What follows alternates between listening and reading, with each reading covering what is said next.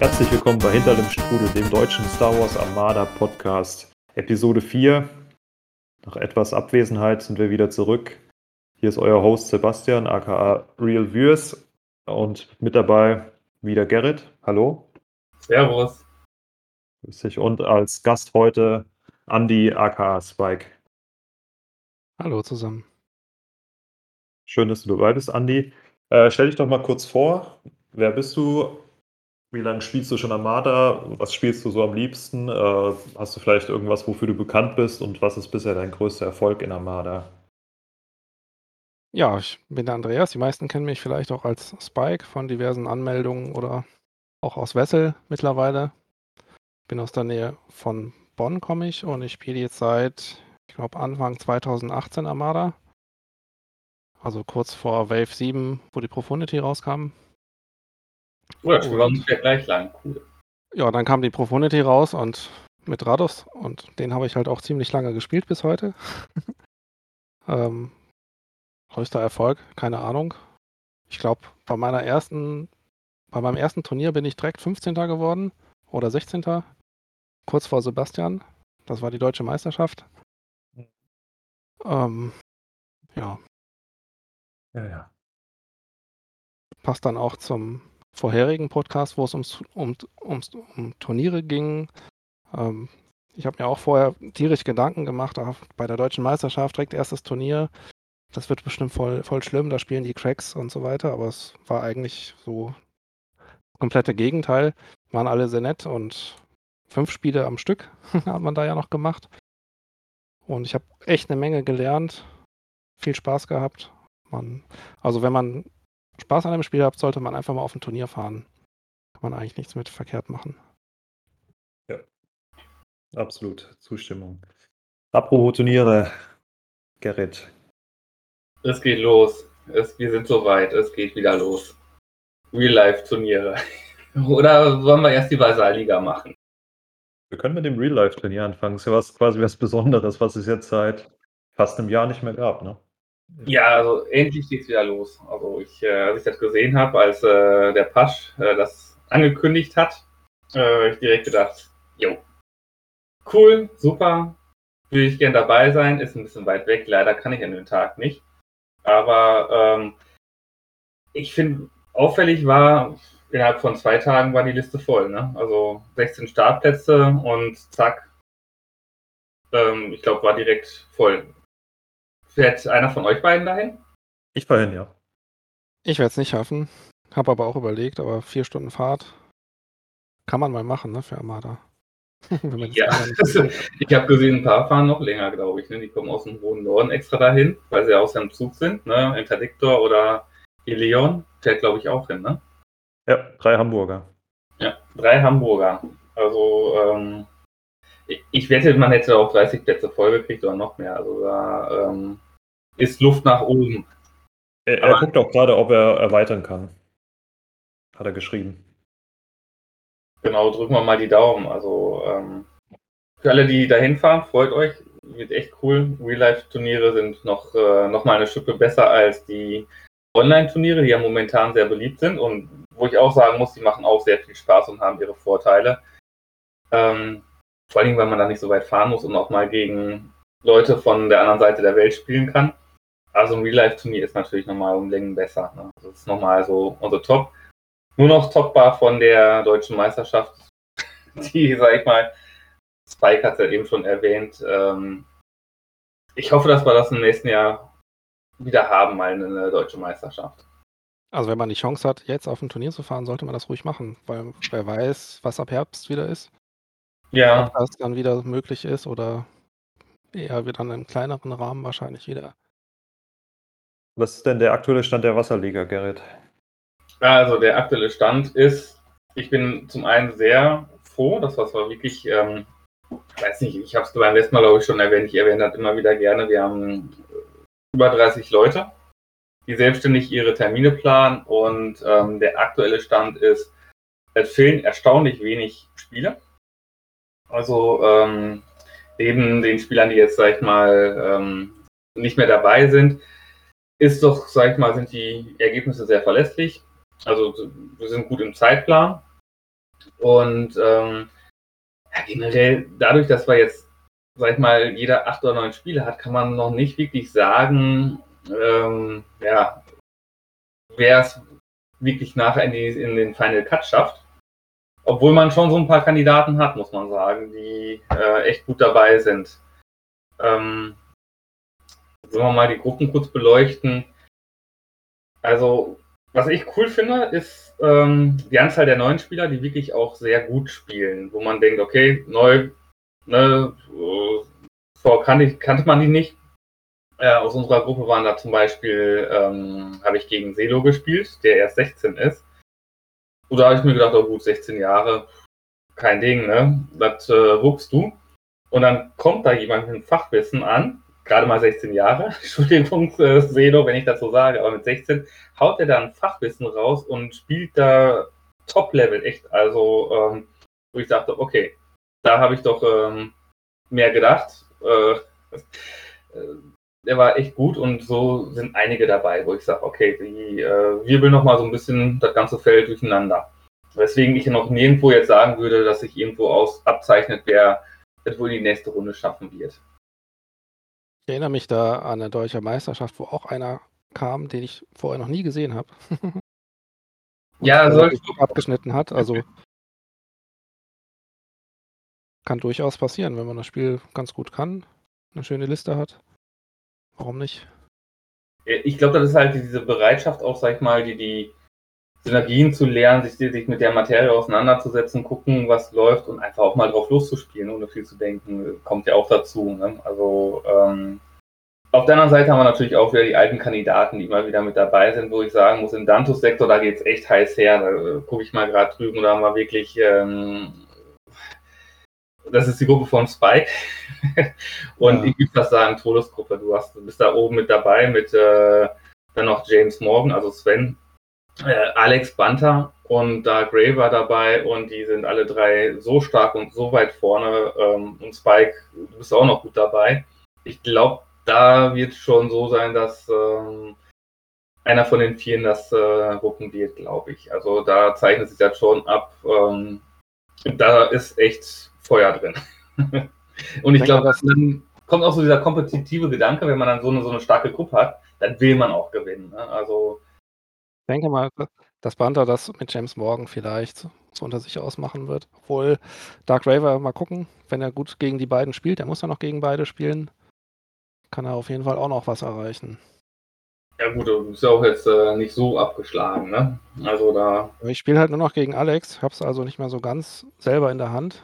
Ich muss halt darauf hoffen, dass die sich noch so gegenseitig die Punkte wegnehmen, aber ist jetzt auch nicht so mein Ziel, jetzt Hardcore mit irgendwelchen Hardcore-Listen noch auf Platz 1 zu kommen, weiß ich nicht. Dann probiere ich lieber nochmal ein paar, paar Listen aus.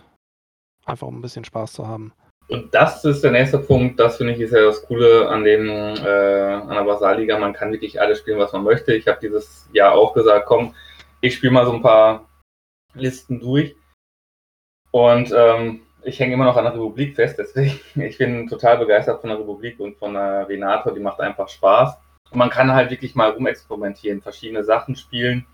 Ähm, und ich habe jetzt ja noch, ich, ich habe ja jetzt drei Spiele gehabt und jetzt habe ich noch genug Platz, mal die Separatisten anzuspielen oder Rebellen oder nochmal eine Imperiumsliste. Man kann halt wirklich frei switchen. Das ist schon, sag ich mal, der andere Vorteil, wenn man genau ne, sagt, okay, ähm, wir checken, wir, wir testen jetzt einfach mal ein paar Listen durch. Bei mir ist auch noch das Gegenteil der Fall, Republik habe ich bisher kaum gespielt, außer hier mal Real Life im, am Tisch, weil ich bin immer noch meine alten Rebellenlisten mit den neuen Karten am, am verändern. Das macht echt Spaß, die nochmal nach vorne zu bringen. Mit den neuen ja. Möglichkeiten, die man jetzt hat.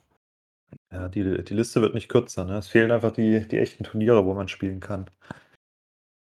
Um das Ganze mal auszuprobieren. Ich bin noch mal überlegen, was ich für, für, für Kitzing spiele.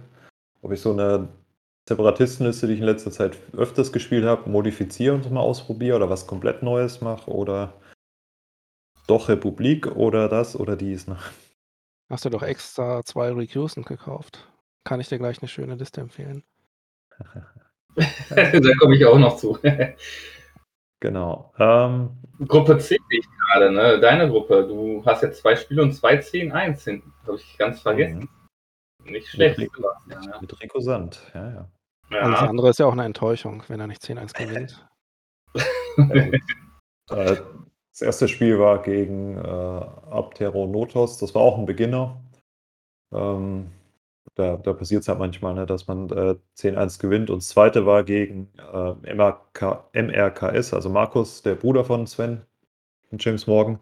Äh, habe ich auch im Wasser World Cup gespielt und auch schon 10-1 gewonnen. Ähm, die Spiele waren aber immer knapper, als es aussieht. Also äh, ich hatte in dem Spiel hatte ich, konnte ich einen äh, Asteroiden bewegen. Ich glaube, wir haben, was haben wir gespielt? In Festfields. Also irgendwas, wo man äh, Asteroiden und, und irgendwas Gedöns bewegen darf.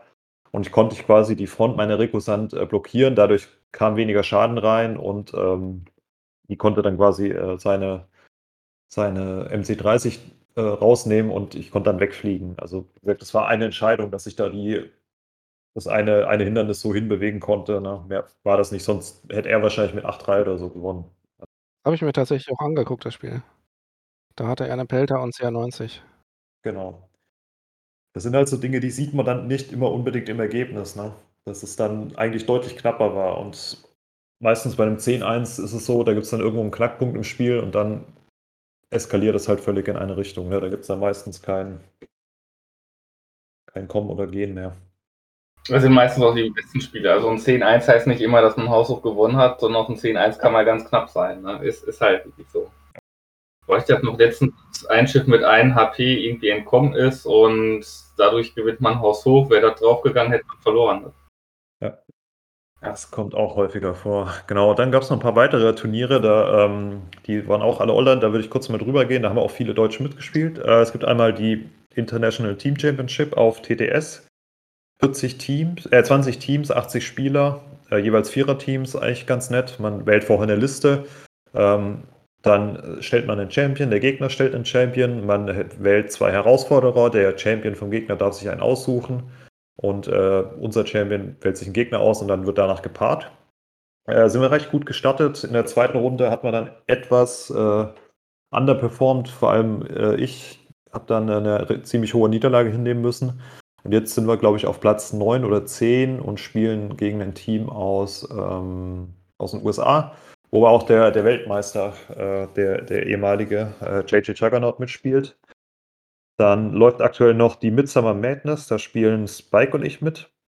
Ähm, Andi, erklär mal, was das kurz ist, Midsummer Madness. Midsummer Man, das ist echt eins der witzigsten Turniere, die ich in letzter Zeit gespielt habe oder jetzt immer noch mitspiele.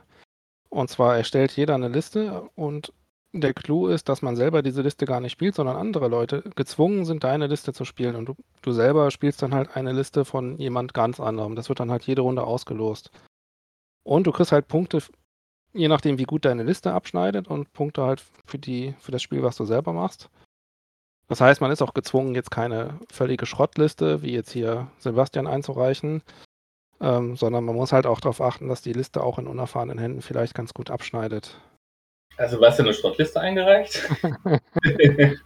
Danke. Also die hat 10, 10 Punkte im äh, ersten Spiel geholt und, und nur drei Punkte, weil der andere sehr erfolgreiche Taggespieler Europas äh, quasi dagegen gespielt hat und äh, ein Anfänger hatte die Liste. Also äh, das ist eine Tagge-MSU, da muss man schon genau wissen, was man macht, sonst äh, ist das schwierig. Aber es ist ganz cool, also macht, macht mega Spaß zu, sehen, äh, irgendwie zu gucken, eine Liste zu bekommen und dann äh, das Beste daraus zu machen. Ne? Vor allem, ich glaube, das Coole ist, man spielt mal wirklich auch andere Listen, auf die man, ich sag mal so, wenn man selber seine Listen macht, man hat immer so gewisse Sachen, die man einbaut und äh, fremde Listen zu spielen hat halt den Vorteil, dass man mal von seinem Fokus komplett weg ist und sich spontan auf eine Liste einlassen muss. Ich glaube, das ist, äh, macht schon richtig Spaß. Leider konnte ich bei den Turnieren nicht mitmachen. Absolut. Also ich hatte letztes Mal eine Liste mit einer Angriffsfregatte und einer MC30 und man hat ja so bestimmte Sachen, die man gerne einbaut. Zum Beispiel war dann auf, auf der Angriffsfregatte kein ECM oder so drauf. Da habe ich mich komplett nackt gefühlt und die wäre auch fast schon gestorben, weil ich die wahrscheinlich zu langsam geflogen habe am Anfang. Aber habe dann doch noch die Kurve gekriegt. Also ist auf jeden Fall eine Herausforderung, mal andere Listen anzunehmen. Jeden Fall. Ich habe das erste Mal Akbar gespielt in meiner Armada-Karriere. Äh, ich habe auch mit Welle 7 angefangen. Jetzt, ja, habe ich das erste Mal mein, das erste Mal Akbar gespielt. Ich habe ja eine gewisse Historie mit Akbar. Du hast noch nie Akbar gespielt? Nee. Hast du den nie durchgelesen? Ich meine, man liest den Akbar durch und sagt, den möchte ich spielen. so einer der nee. coolsten Admiräle, oder?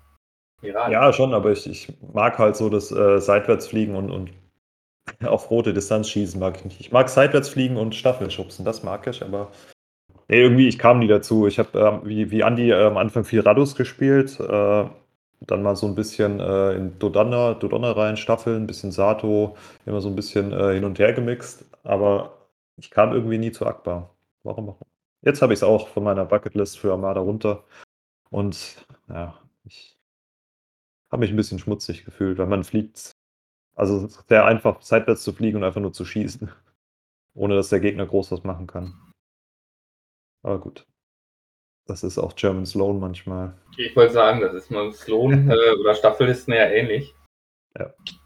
Ja, nicht ähnliches was ne?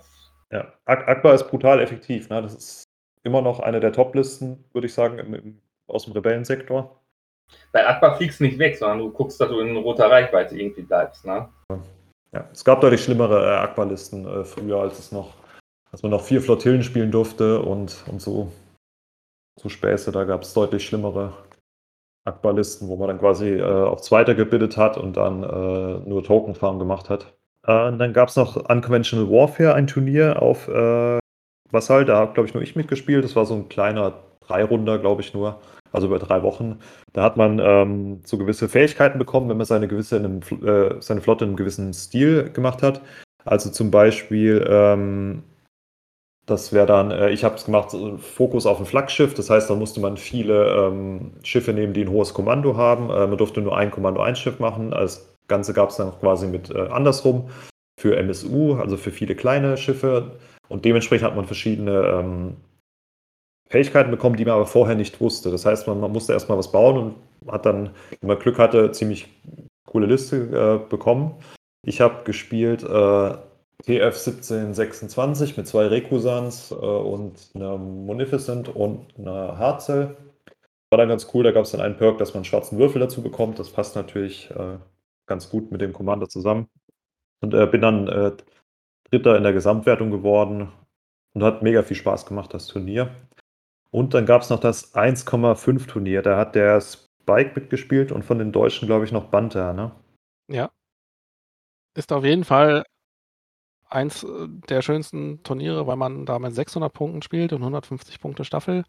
Kann ich jedem auch mal zu Hause einfach mal empfehlen, mal mit 600 Punkten zu spielen. Das ist so, ja, macht eigentlich viel mehr Spaß als 400, weil man da einfach viel mehr Schiffe aufs Spiel Feld bringen kann, ohne dass es wieder so ewig lang wird wie bei 800 Punkten Spielen.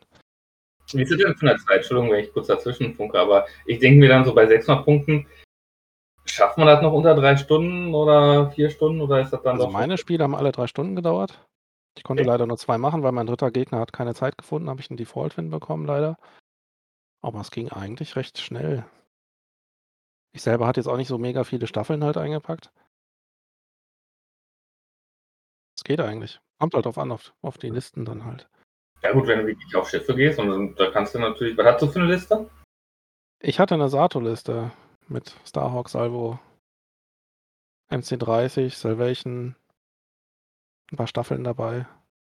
Äh, ich oh. glaube, gewonnen hat eine Hardcell-Spam-Liste. Ne? Ich glaube, irgendwie sieben oder acht, sieben oder acht Hardcells mit äh, den Vierlings Laserkanonen, wo du quasi. Und Drake, du, Wette? Genau, Kraken, ja. ja äh, wo du quasi einen blauen bekommst, wenn dein, äh, deine Geschwindigkeit niedriger ist als das, äh, die Geschwindigkeit des Ziels. Ja. Gegen eine Aquaflotte. Ja. Gegen so eine Hard Cells beim Lister habe ich auch mal ein 400-Punkte-Format gespielt. Mhm. Ist, ist nicht lustig. wenn, die, wenn die als Band auf einen zufliegen, geht schon was kaputt. Ja, die, die Hard Sales Spams, äh, da noch ein falsches Ziel dabei, also die sind schon nicht ohne. Die, die können erstaunlich viele Würfel rauswürfen auf, auf lange Reichweite. ich habe mal HCL Spam äh, gespielt und mein Gegner hat dann, äh, oder ich habe, aber das war jetzt, sag ich mal, so zum Spaß und gesagt, komm, dann machen wir auch mal hier, ähm, wie heißt das, Öffnungssalbe. Mhm. Tot. Also, größte Idee ever. ja. Klingt spaßig für den Hardcell-Spieler, ne? Ja, also, ja, kommen wir vielleicht noch zu. Genau, das waren jetzt äh, quasi die aktuellen Turniere, die kommen. Es, es kommen immer noch so ein paar äh, Vasall-Turniere auch. Wer da mitspielen will, ähm, der Green Knight, der Ersteller des Moduls, organisiert da so eine äh, organisierte äh, Liga quasi, die es dann noch gibt im zweiten Halbjahr. Die geht dann über das komplette äh, Halbjahr, wo man quasi mit einer Liste, glaube ich, fünf Spiele macht im Liga-Format, falls da einer Lust drauf hat. Und dann gibt es nochmal ein Turnier mit Sonderregeln irgendwann im Q4. Dann gibt es noch von äh, Geek 19 momentan eins, wo man sich anmelden kann ähm, im Highlander-Format. Das heißt, man darf jedes Upgrade nur einmal nehmen, jedes Schiff nur einmal nehmen. Jede Staffel. Jede Staffel, äh, also jeden quasi Staffeltyp. Das heißt, wenn man Genau. Allrunner nimmt, Kreisläufer, dann darf man nicht Mauler Müffel nehmen. Ist auch ganz cool. Äh, was ich gesehen habe, ich kann Sloan Morallo eigentlich mit der Liste spielen. Oder mit im Highlander-Turnier spielen, das ist ein bisschen dämlich. Ähm, also wenn da einer mal Bock, Bock drauf hat, das äh, gibt es noch in nächster Zeit. Und potenziell vielleicht nochmal ein TTS-Turnier. Die, äh, die sind jetzt auch recht groß durchgestattet. Da immer mal in den Discords am besten schauen. Also ich würde sagen, TTS, ich war ja am Anfang sehr abgeschreckt. Ähm, man lernt es doch schneller, als man denkt und so schlimm ist es nicht. Also äh, lohnt auch mal, sich TTS anzugucken. Wobei ich selber Vasall deutlich besser finde. Also ist halt übersichtlich, ja. Ja, ich glaube es persönlich einfach, was man besser mag, ne, aber ein bisschen mehr das 3D-Feeling braucht und dann so ein bisschen mehr vielleicht die, die Haptik dahinter hat, ne, wie man die, die Schiffe dann auch sieht und dann ein bisschen rumscrollen kann oder ob man halt einfach ne, stumpf strategisch von oben drauf gucken will, viel mit Hotkeys machen und und und, peng, peng, peng. Da gucken wir dann mal, wie es da weitergeht. Gut, unser Hauptthema und ähm, ich glaube, das hat auch ein bisschen der, der Spike mit angetrieben, ähm, ist das Thema Einsatzziele. Wir haben ja letztes Mal ein bisschen über Flottenarchetypen gesprochen an der Stelle. Also welche Flottenarchetypen gibt es? Ähm, wie kann man seine Liste bauen? Worauf muss man achten?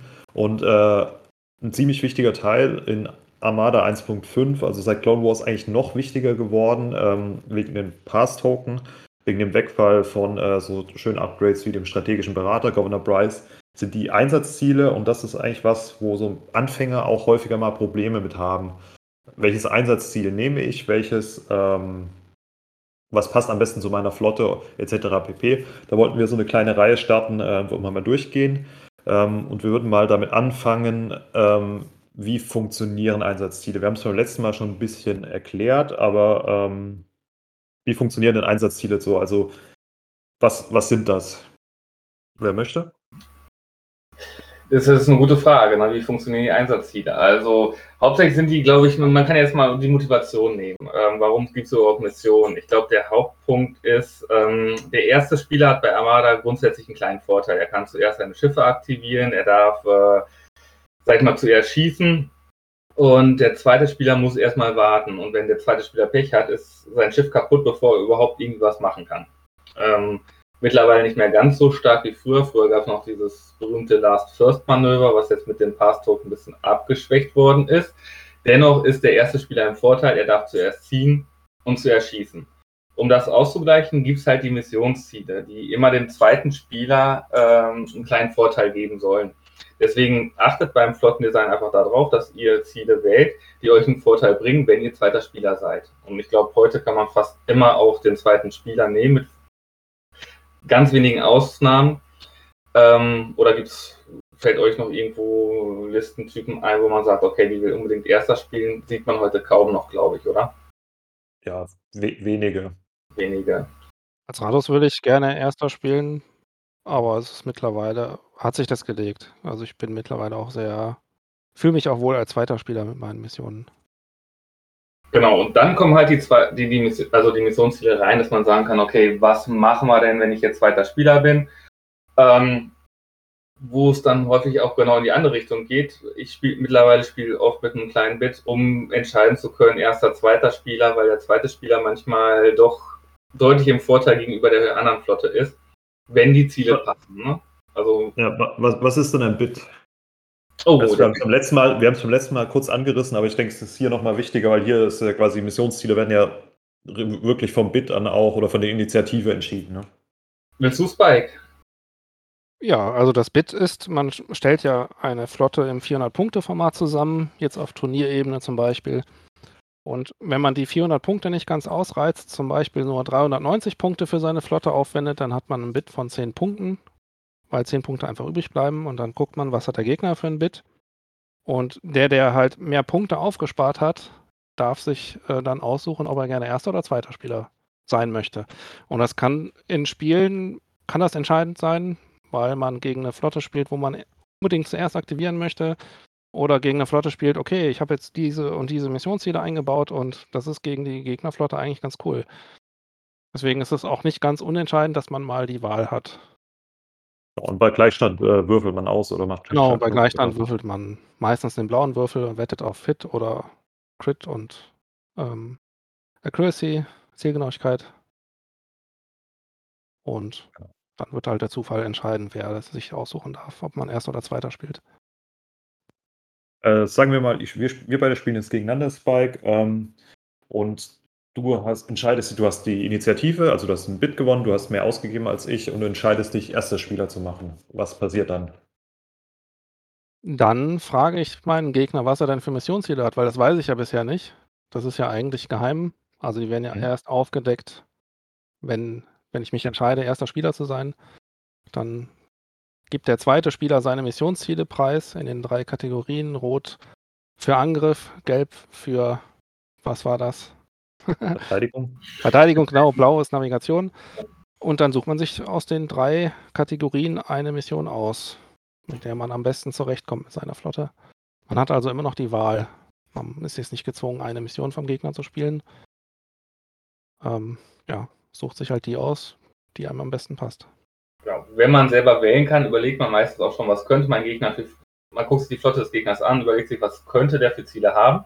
Weil irgendwann kennt man halt die Ziele, oder die meisten Ziele und überlegt, uh, ist da vielleicht irgendwas dabei, was äh, für mich gut ist, oder man lässt die Finger von. Also meistens hat man irgendwann ein Gefühl dafür, was der Gegner wohl für Ziele hat und liegt meistens total daneben. ja, also war, war ein sehr guter Punkt, äh, äh Spike bei der Wahl der Initiative, man sieht halt nicht, welche ähm, Einsatzziele der Gegner hat. Man kennt nur seine eigenen, muss dann halt abwägen, ist es für mich besser, ob der, äh, ob ich erster Spieler mache und die erste Aktivierung den Vorteil der ersten Aktivierung, oder ist es vielleicht für meine Flotte besser, wenn ich zweiter Spieler bin, den Vorteil aufgebe, aber dadurch zum Beispiel mehr Punkte erzielen kann äh, durch meine Einsatzziele oder einen Vorteil dadurch bekomme, dass ich ähm, später aufstellen darf. Es gibt äh, einige. Oder dass ich das Schlachtfeld etwas genauer definieren darf durch gewisse Ziele, wo man, ähm, wo man einen Punkt verteidigen muss. Da kommt man dann jetzt in, in der Reihe dahin. Und äh, heute fangen wir an mit den Einsatzzielen aus dem Kategorie Angriff. Das sind äh, umgangssprachlich die roten äh, Einsatzziele. So nennt sie eigentlich jeder. Ähm, davon gibt es zwölf Stück äh, schönen Punkt erwähnt. Äh, die Punkte bei, also Zielpunkte bei Einsatzmissionen. Da sollte man vielleicht auch nochmal ganz kurz erklären, ähm, dass es da natürlich auch eine andere Strategie gibt bei den Einsatzzielen, nämlich einfach Punkte zu erlangen, ohne auf Gegner, also man kriegt Punkte für bestimmtes Erfüllen von Missionen und kann damit natürlich, sage ich mal, auch den Angriff umgehen. Also es gibt wirklich Spiele, wo man komplett nur daher hinterher ist, Punkte zu farmen, also Eingriffs äh, anhand der Mission und gar nicht darauf anlegt, groß auf den Gegner zu gehen. Genau. Ja, man setzt den Gegner damit wunderschön unter Druck, weil er muss dann kommen und verhindern, dass ich Punkte sammle, quasi. Genau, genau. Was jetzt nicht mein Spielstil ist, aber ja, gibt Leute, die gerne Punkte farmen. Genau. Ähm, was mich so am Anfang ein bisschen verwirrt hat, äh, in jedem Missionsziel oder jedem Einsatzziel sind unten rechts äh, so ein kleiner Kreis, wo Zahlen drinstehen oder zwei Striche. Äh, die Zahlen bedeuten einfach, wie viel ein Siegesmarker am Ende wert ist. Und innerhalb der Sonderregeln dieses Einsatzziel steht immer, wie viel, wie ihr so Siegesmarker erzielen könnt. Da kommen wir dann später noch drauf. Wir haben im Angriffsbereich gibt es auch einige ähm, Ziele mit, mit Einsatzzielmarkern, die man da erbeuten kann. Ähm, wir würden die alle mal durchgehen. Ähm, es gibt bisher zwölf insgesamt.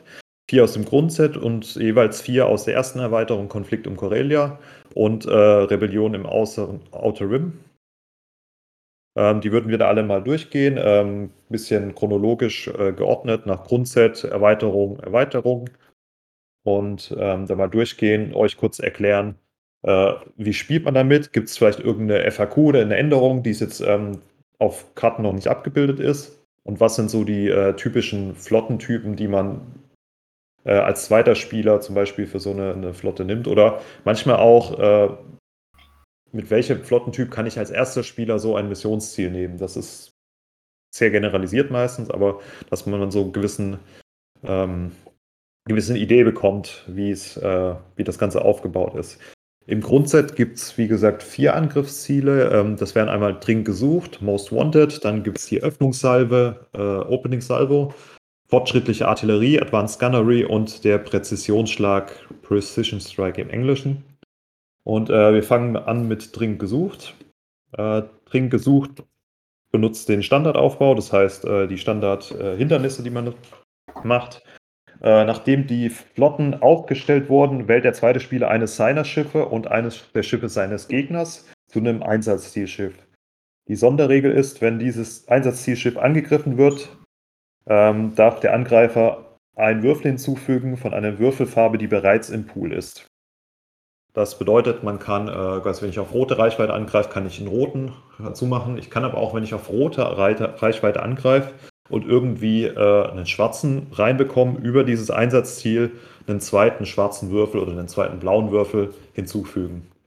Äh, wichtig ist, äh, Angriffsreichweite wird quasi nur am Anfang, ähm, wenn man seinen Würfelpool zusammenstellt, überprüft. Danach kann man durch Effekte andere Farben hinzufügen und dann natürlich auch diese im Pool durch äh, den Feuer konzentrieren Befehl, wenn ihr dann Rad ausgibt oder jetzt zum Beispiel durch dringend gesucht, ähm, das Ganze dann noch äh, weiter hinzufügen. Und ähm, am Spielende werden die Flottenpunktekosten des zerstörten Einsatzzielschiffes, also das Schiff, was sich der zweite Spieler au jeweils ausgesucht hat, äh, werden verdoppelt. Und wichtig ist hier, die Aufwertungskarten werden nicht mit verdoppelt. Das heißt, ihr kriegt die, quasi den Grundpreis des Schiffes nochmal on top dazu. Ähm, für welche Flotten ähm, eignet sich Most Wanted ist eigentlich so ein Universalziel, das kann man fast immer nehmen als zweiter Spieler, da man sich aussuchen kann, was jetzt äh, das dringend gesuchte Schiff ist. Es ist sehr gut, wenn man eine Flottille dabei hat, weil die sind saubillig, haben einen Scatter-Token und eigentlich will man nicht darauf schießen. Oder ähm, wenn man ein günstiges Schiff hat, ähm, das ist eigentlich ganz gut.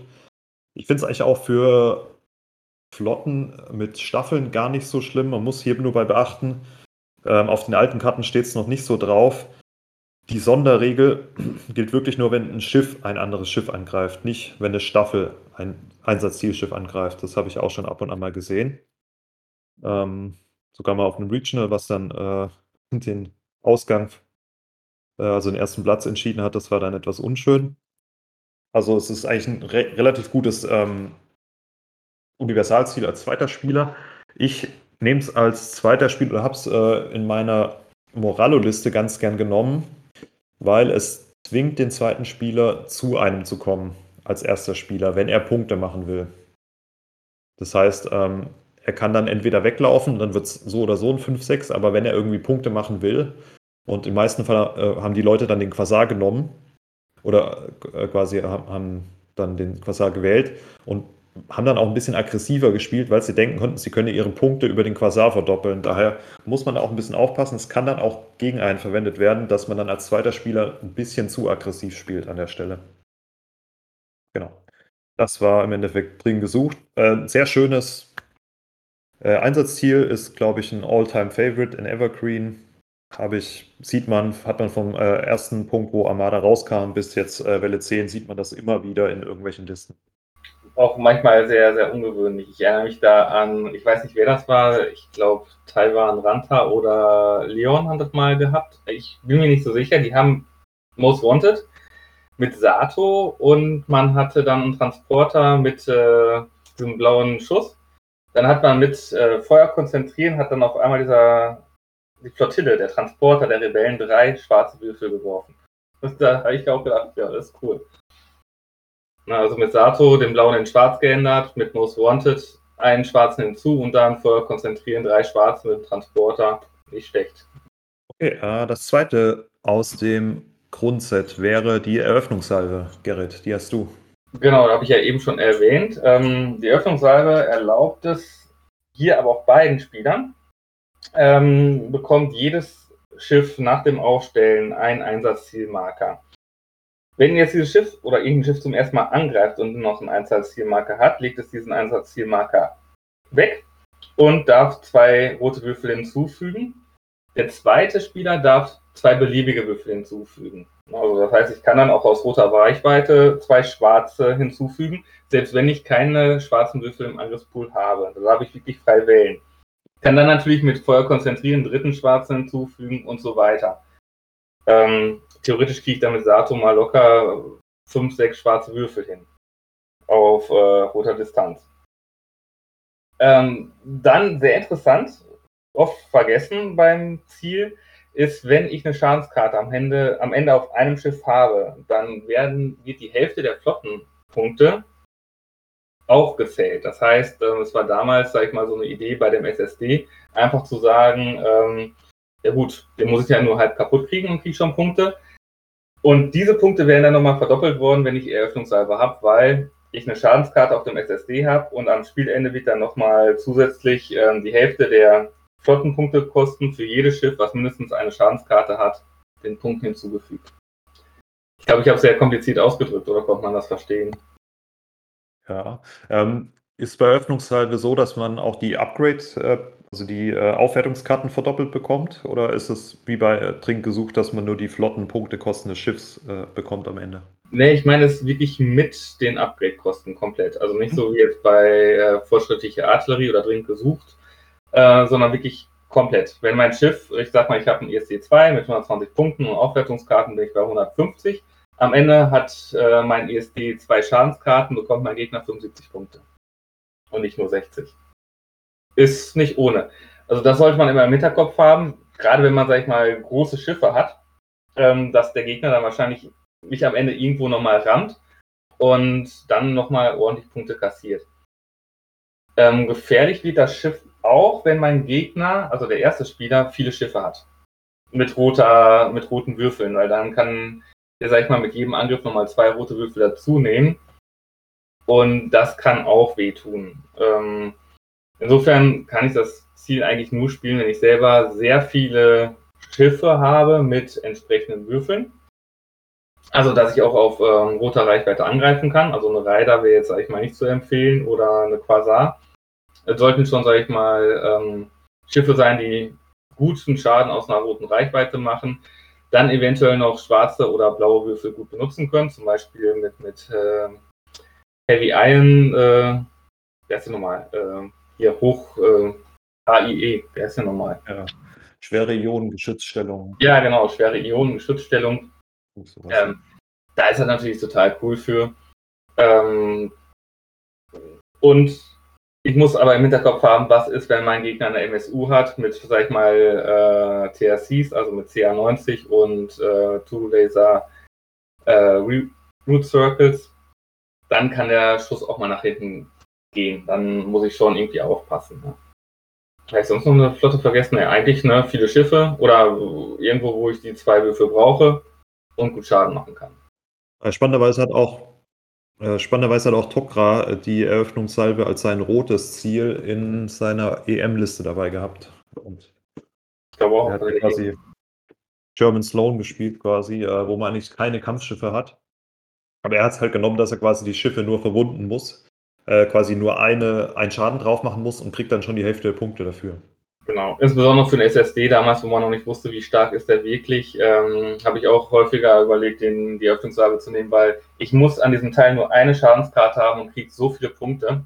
Ähm, damit schieße ich halt den SSD komplett weg. Ein SSD kann das Ziel eigentlich gar nicht nehmen. Das sollte es auch nicht. Und der SSD selber hat nur einmal zwei rote Würfel, also ist perfekt dagegen.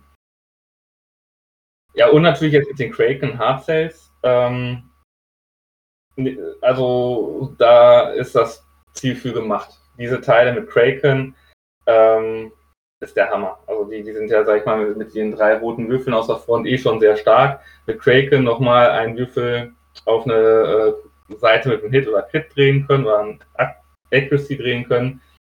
Plus zwei weitere rote dazu. Das, das ist schon tödlich. Oder zwei schwarze, genau. Ähm. Oh, jetzt kommt mein Lieblingsziel. Oder eins meiner Lieblingsziele. Ja, es kommen vor allem auch beide an am Stück. Die beiden sind, äh, kann ich jetzt eben schon mal sagen, sind beides meine Lieblingsziele. Ja, genau, jetzt kommt viermal an die am Stück. Das ist reiner Zufall. Ähm, ich fange mit dem nächsten Ziel an, eines der stärksten und was auch viele Anfänger nutzen, aber was auch leicht gegen einen selbst äh, verwendet werden kann, die fortschrittliche Artillerie. Advanced Gunnery. Andi. Genau. Und zwar ähm, wird dabei nach dem Aufstellen der Flotten wählt jeder Spieler eins seiner Schiffe, beginnt mit dem ersten Spieler und das ist dann das Einsatzzielschiff. Und das Einsatzzielschiff hat dann ganz einfach besondere Regeln. Und zwar darf der zweite Spieler mit seinem Einsatzzielschiff zweimal auf dieselbe Hüllensektion eines Schiffes schießen. Was natürlich sehr, sehr stark ist. Da kann man dem ISD zweimal in die Front schießen zum Beispiel oder auch kleinere Schiffe, die viel Schiffe, äh, viel Schilde umleiten können, einfach mal zweimal in dieselbe Sektion schießen. Da macht man echt gut Schaden mit. Und der erste Spieler, der hat einen kleinen Nachteil, der kann das auch mit seinen Schiffen, allerdings nicht zweimal auf dieselbe Sektion eines Schiffes, sondern auf verschiedene. Und ähm, das Einsatzzielschiff wird, falls es zerstört wird, in seinem Wert verdoppelt. Und zwar genau wie bei dringend gesucht. Keine Aufwertungskarten werden da mitgezählt, sondern einfach nur der Wert des Schiffes. Und das ist auch schon so der Nachteil. Also fortschrittliche Artillerie möchte man natürlich auf einem großen Schiff haben, was viele, viele Würfel raushaut. Zum Beispiel wie die Starhawk. Die ist dafür sehr gut, weil die eine super Front hat. Ich glaube acht Würfel. Oder ISD auch. Ähm, MC80, alle beide, die auch viele Würfel aus einer Front haben. Oder natürlich auch der SSD, der dann auch dreimal aus seiner Front schießen könnte, wenn man denn das Ziel nehmen würde äh, als Gegner. Und man muss es halt, äh, man sollte es halt wählen, wenn man sich sicher ist, dass man ein Schiff hat, das den Kampf dann auch überlebt, weil sonst kann das auch gut nach hinten losgehen, dass äh, der Gegner einfach das Einsatzzielschiff kaputt macht und dann doppelt Punkte kriegt, was bei der Starhawk dann natürlich zum Beispiel ähm, doppelt ärgerlich ist oder auch beim SSD. Es ist also hohes Risiko und äh, ja, hohe Belohnung eigentlich, wenn man das spielt. Beim ISD übrigens auch. Ich hatte das früher bei meiner ISD Sloan Flotte immer drin und ähm, es hat sich auch wirklich einmal total gerecht, dass der Gegner dann diese Punkte bekommen hat. Ähm, ähm, man vergisst das dann schnell. Es ist schon eine Menge. Es sind zwar dann nur 60 Punkte, aber 60 Punkte sind halt 60 Punkte. Ne? Genau. Und ich spiele es momentan gerne auf meiner Starhawk Sato-Liste packe ich das auf die, auf die Starhawk drauf, weil ich halt möchte, dass Leute die Starhawk angreifen. Soll halt das Ziel nochmal ein bisschen lohnender machen. Und als Bonus kann ich dann die gegnerischen Schiffe sehr einfach wegschießen mit zwei Angriffen. Äh, ich glaube, das halten nicht viele Schiffe aus. Maximal zwei Runden, auch in ISD, kann man damit schon ganz gut wegschießen. Zu beachten ist, dass man die Bordschützen, also das Bordschützenteam, Gunnery-Team, was man ja auch sehr gerne als Upgrade nimmt, um auf mehrere Schiffe zu schießen. Das ist eigentlich kontraproduktiv zu diesem Ziel, weil das wieder den Effekt des, äh, der Mission überschreibt. Also da kann man dann nicht zweimal auf dieselbe Hüllensektion oder zweimal auf dasselbe Schiff schießen. Das geht dann leider nicht mehr. Genau. Das ist die sogenannte goldene Regel, dass äh, Upgrade-Karten äh, quasi die äh, Effekte des Standardspiels, wozu äh, Einsatzziele auch gehören, überschreiben. Und auf Gunnery-Team oder äh, Bordschützen-Team steht halt drauf, dass, die, dass du nicht zweimal auf dasselbe Ziel schießen kannst. Und dieses kann nicht ist mehr als äh, man darf zweimal auf dasselbe Ziel schießen. Das heißt, sowas bitte nicht machen, äh, Advanced Gunnery und Gunnery Teams, das äh, beißt sich. Ja, genau. Gut, dann äh, hast du das nächste, hättest du das nächste äh, Ziel, das letzte aus dem Grundset. Ähm, Vielleicht hier nochmal Grundsatz äh, ist sowohl äh, für den Bürgerkrieg als auch für die äh, Klonkriege sind die alle gleich. Also da habt ihr, wenn ihr die, euch ein Starter-Set kauft, sind die immer die gleichen Ziele drin und das wäre der Präzisionsschlag. Genau, Präzisionsschlag, habt ihr eben schon rausgehört, der Gerrit hat schon ganz leuchtende Augen bekommen, weil er ja. eben auch schon erwähnt hat, dass er gerne Dodonna gespielt hat. Da kommen wir gleich zu, warum das mit Dodonna zum Beispiel super harmoniert, das Ziel. Und zwar bekommt nach dem Aufbau erstmal ähm, alle Schiffe des zweiten Spielers bekommen einen Feuer-Konzentrieren-Marker. Ist ganz nett, nimmt man gerne mit. Ähm, ist halt so ein kleiner Nebeneffekt des Ziels. Dann kommt aber die Sonderregel. Und zwar sobald eigene Staffeln mit dem Schlüsselwort Bomber oder, äh, oder auch ein Schiff angreifen, können die halt Schaden, Schadenswürfel in Siegpunkte umwandeln. Und zusätzlich können die Bomber halt noch ähm, eine Schadenskarte des Gegners umdrehen, die er schon auf seinem Schiff hat. Das heißt, man versucht dem Gegner Schadenskarten reinzudrücken und kann sie dann nochmal umdrehen, indem man Würfel ausgibt. Ähm, was bei Dodonna, der ja dann vier Karten direkt aufdeckt und sich dann die beste aussucht, natürlich ein, ein super Effekt ist. Auf jeden Und Fall. immer wenn man halt eine Schadenskarte dadurch umflippt, man verliert halt einen Würfel, kriegt dafür aber 15 Punkte und einen Siegesmarker. Man muss dann halt immer abschätzen, mache ich jetzt lieber mehr Schaden oder drehe ich die vorhandenen Schadenskarten schon um. Ja, das ist ein guter Punkt, genau. Dieses Abschätzen ist, glaube ich, wenn man halt so einen strukturellen Schaden beim Gegner schon reingedrückt hat und weiß, der hat schon einen drinne in seinen, seinen Schadenskarten, kann man die natürlich immer wieder flippen und versuchen, diesen strukturellen Schaden zu finden, um dann gleichzeitig einen Schaden zu machen und die Siegpunkte gleichzeitig abzugreifen. Das ist natürlich der Jackpot, wenn man dann halt äh, den, den weiß, okay, beim Gegner ist jetzt ein struktureller Schaden noch im Deck dabei.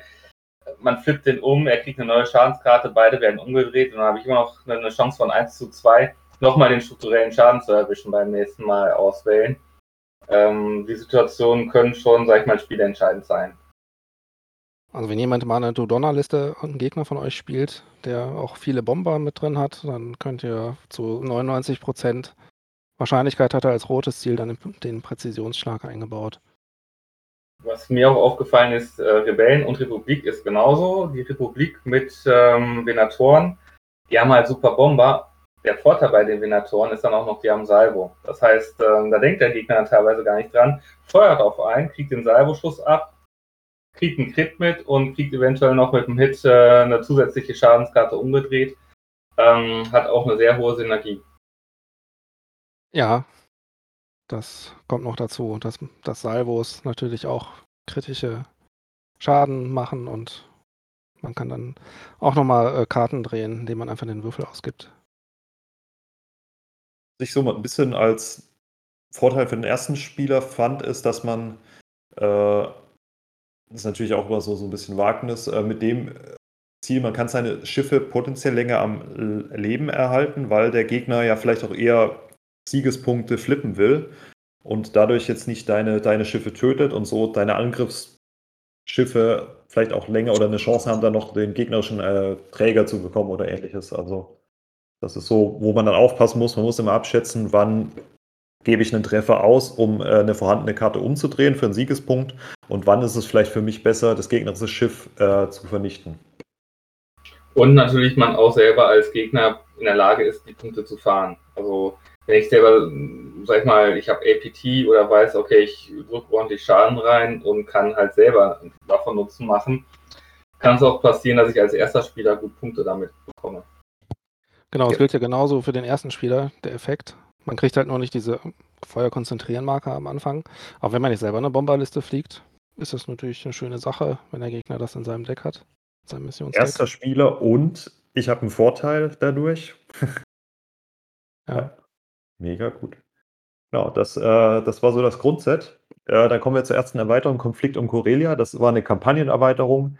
Die kam aber nicht nur mit einer ziemlich coolen Kampagne, wo man, äh, wie der Name so sagt, den Konflikt um Corelia nachspielen kann, also im äh, inneren und mittleren Rim. Ähm, sondern da kamen auch neue Staffeln mit raus, die sich sehr lohnen für Rebellen und für Imperiale und auch vier, äh, zwölf neue Einsatzziele insgesamt, davon vier äh, im Bereich Angriff. Und das erste wäre Angriff auf die Raumstation. Oh, ist auch ein schönes Ziel. Ist ein schönes Ziel, ohne Frage. Und zwar hat man dann zwei Stationen, die quasi einem selbst gehören. Die haben jeweils zehn Lebenspunkte, keine kritischen Effekte erleiden. Und als zweiter Spieler kann man die nutzen zum Reparieren und der erste Spieler kann es halt nicht. Und beim Aufbau ähm, werden erstmal alle Hindernisse aufgebaut und am Ende setzt der zweite Spieler seine zwei Raumstationen ins Startgebiet. Die müssen in Entfernung 1 zu den anderen ähm, Hindernissen sein und Entfernung 3 zu den Rändern der Spieler. Und ja, dann gibt es eine Sonderregel, dass halt die Schiffe des zweiten Spielers und die Staffeln die Effekte nutzen können von der, von der Station. Und der erste Spieler darf es halt nicht. Wobei der erste Spieler dann halt versucht, die Stationen abzuschießen, weil man bekommt für jede Station, die man abgeschossen hat, 40 Punkte als erster Spieler und als zweiter Spieler bekommt man 40 Punkte für jede Station, die am Ende noch steht. Das heißt, jetzt wenn der erste Spieler die eine Station abschießt, ist es genau unentschieden, weil jeder kriegt 40 Punkte. Und ähm, wichtig zu erwähnen ist noch, dass diese Raumstationen als Schiff gelten, was Spieleffekte betrifft. Das gibt dann so nette ähm, ja, Nebeneffekte, wie zum Beispiel die Antriebs, äh, Engine Techs, wie heißen die auf Deutsch, Antriebstechniker. Wenn man genau. Stationen überlappt, werden die erschöpft, weil die als Schiff gelten, auch wenn man jetzt keinen Schaden bekommt oder so. Oder zum Beispiel Konstantin vom Imperium gilt eine Station auch als Schiff, was dieses Verlangsamen betrifft. Tatsächlich. Ja. Und man könnte zum Beispiel auch mit einer Flotilla und Repair Crews oder Reparaturmannschaften könnte man diese Stationen auch reparieren, weil die als Schiff gelten. Genau. Zählt auch für Kraken. Kraken. Oder Kraken. Also und, der, der Separatisten-Kraken. Ja. Genau, ist ja ein Schiff, was in Entfernung, was war Kraken? Medium-Entfernung? Auf mittlerer Entfernung? Drei, ja. Richtig, Kraken, habe ich auch noch nicht im Blick gehabt. Und ja, wann sollte man das nehmen? Man kann es nehmen, es sind ja 20 Lebenspunkte, wenn man beide Stationen zusammen addiert. Und wenn der Gegner die Stationen abschießen möchte, kann er nicht eure Schiffe abschießen. Also man kann den Gegner damit versuchen, von den Schiffen abzulenken quasi. Ähm, wenn man jetzt noch einen Interdiktor hat, kann man noch so schöne Spiele, mach, Spiele machen, indem man die Stationen nochmal verschiebt, an, an eine Stelle nochmal ein Stück wegschiebt oder in eine bestimmte Richtung schiebt. Man kann dann versuchen, eine Station zu verteidigen und wenn der Gegner dann ein Schiff oder mehrere Staffeln abstellt, um die andere Station, die auf der anderen Seite des Spielfeldes ist, angreift, sind die natürlich auch aus dem Spiel, weil die nehmen halt am Hauptkampf gar nicht mehr teil. Aber ich glaube, der wichtigste Punkt ist, das sind 20 Schaden, die nicht auf meine Schiffe gehen. So sehe ich das halt immer. Plus, ähm, der Gegner kann seine Staffel nicht mehr reparieren. Das ist auch immer ganz nett. Gerade wenn ich mit Flak arbeite oder mit meinen Staffeln bin, äh, Finde ich das immer super nervig, wenn auf einmal der, die Gegner seine Staffeln repariert bekommt. Ähm, ja, kann er halt nicht nutzen. Das ist für einen genau. SSD auch ganz nett. Ne? Der kann ziemlich leicht beide überlappen und dann heilt man halt gleich mal zwei Schaden. Ne? Wenn man den gut darauf Ärger. navigieren kann, auf jeden ja. Fall. Genau. Aber auf jeden Fall sehr interessant. Ist, ist eine schöne Option. Man kann natürlich immer diskutieren, ob es schönere Ziele gibt in Rot. Gibt es eigentlich immer. Gibt immer Ziele, die besser sind als andere, aber das, das ist auch ganz gut. Du, genau, du, du kannst das, wie du gesagt hast, das Schlachtfeld gut definieren. Du kannst alles in eine Ecke zwängen und äh, dein Gegner muss dahin fliegen oder er verliert äh, 80 Punkte. Oder du teilst es auf, dass der Gegner seine Streitkräfte aufteilen muss. Ne? Dafür finde ich es eigentlich auch ganz, ganz interessant.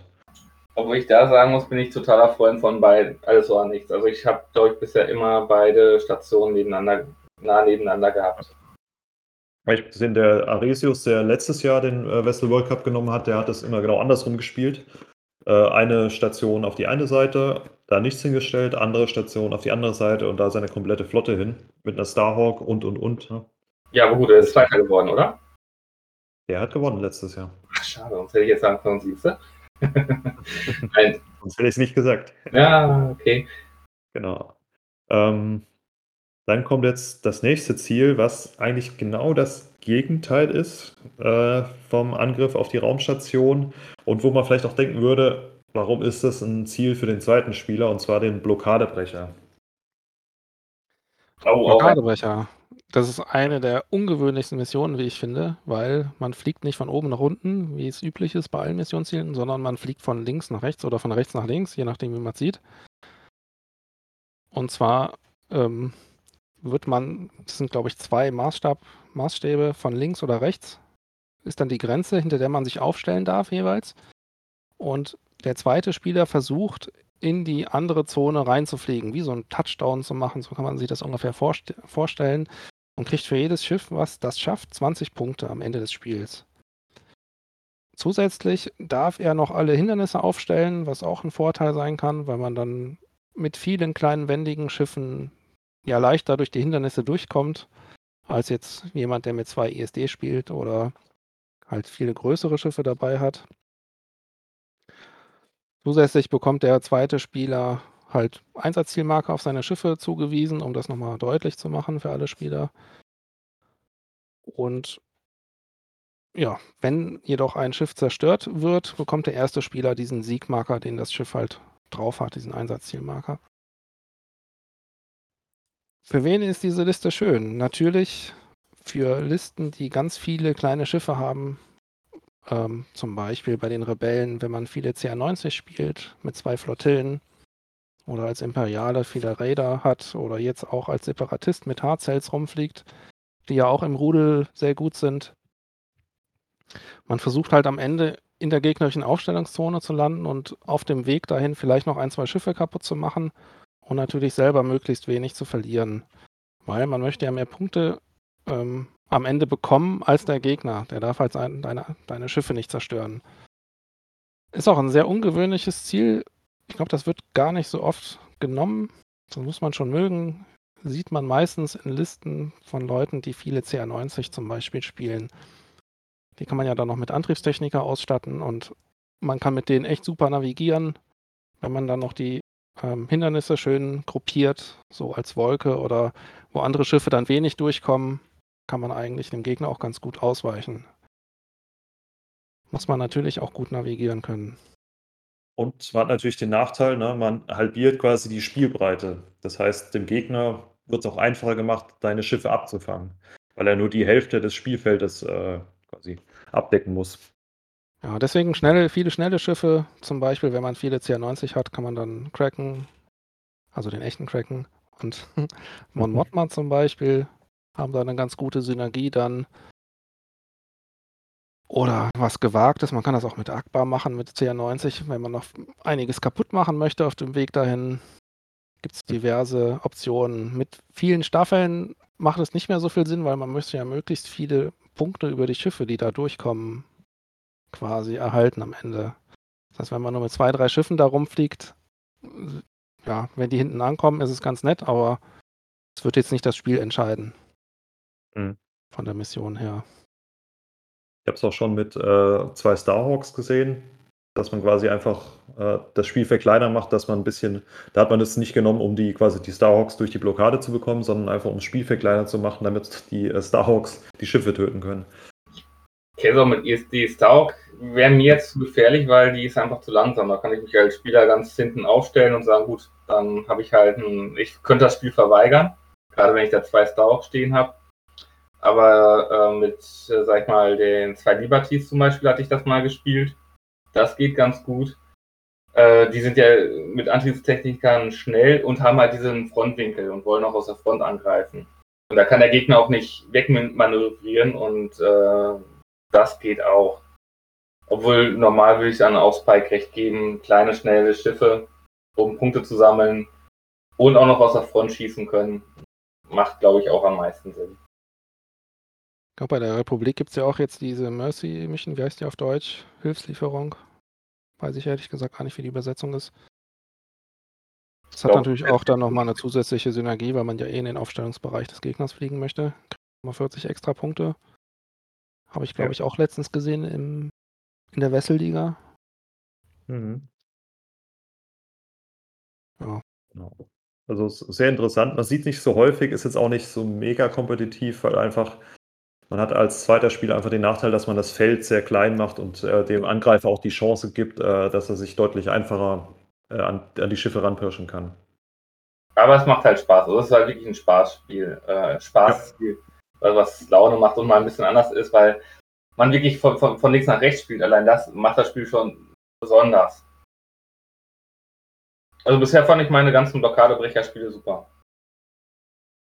Aber erfolgreich waren sie wirklich, also weder für die eine noch die andere Seite sind meistens, glaube ich, keine haushohen Siege bisher gewesen. Mhm. Es war immer eine knappe Kiste. Ich glaube, gespielt habe ich selbst noch nie.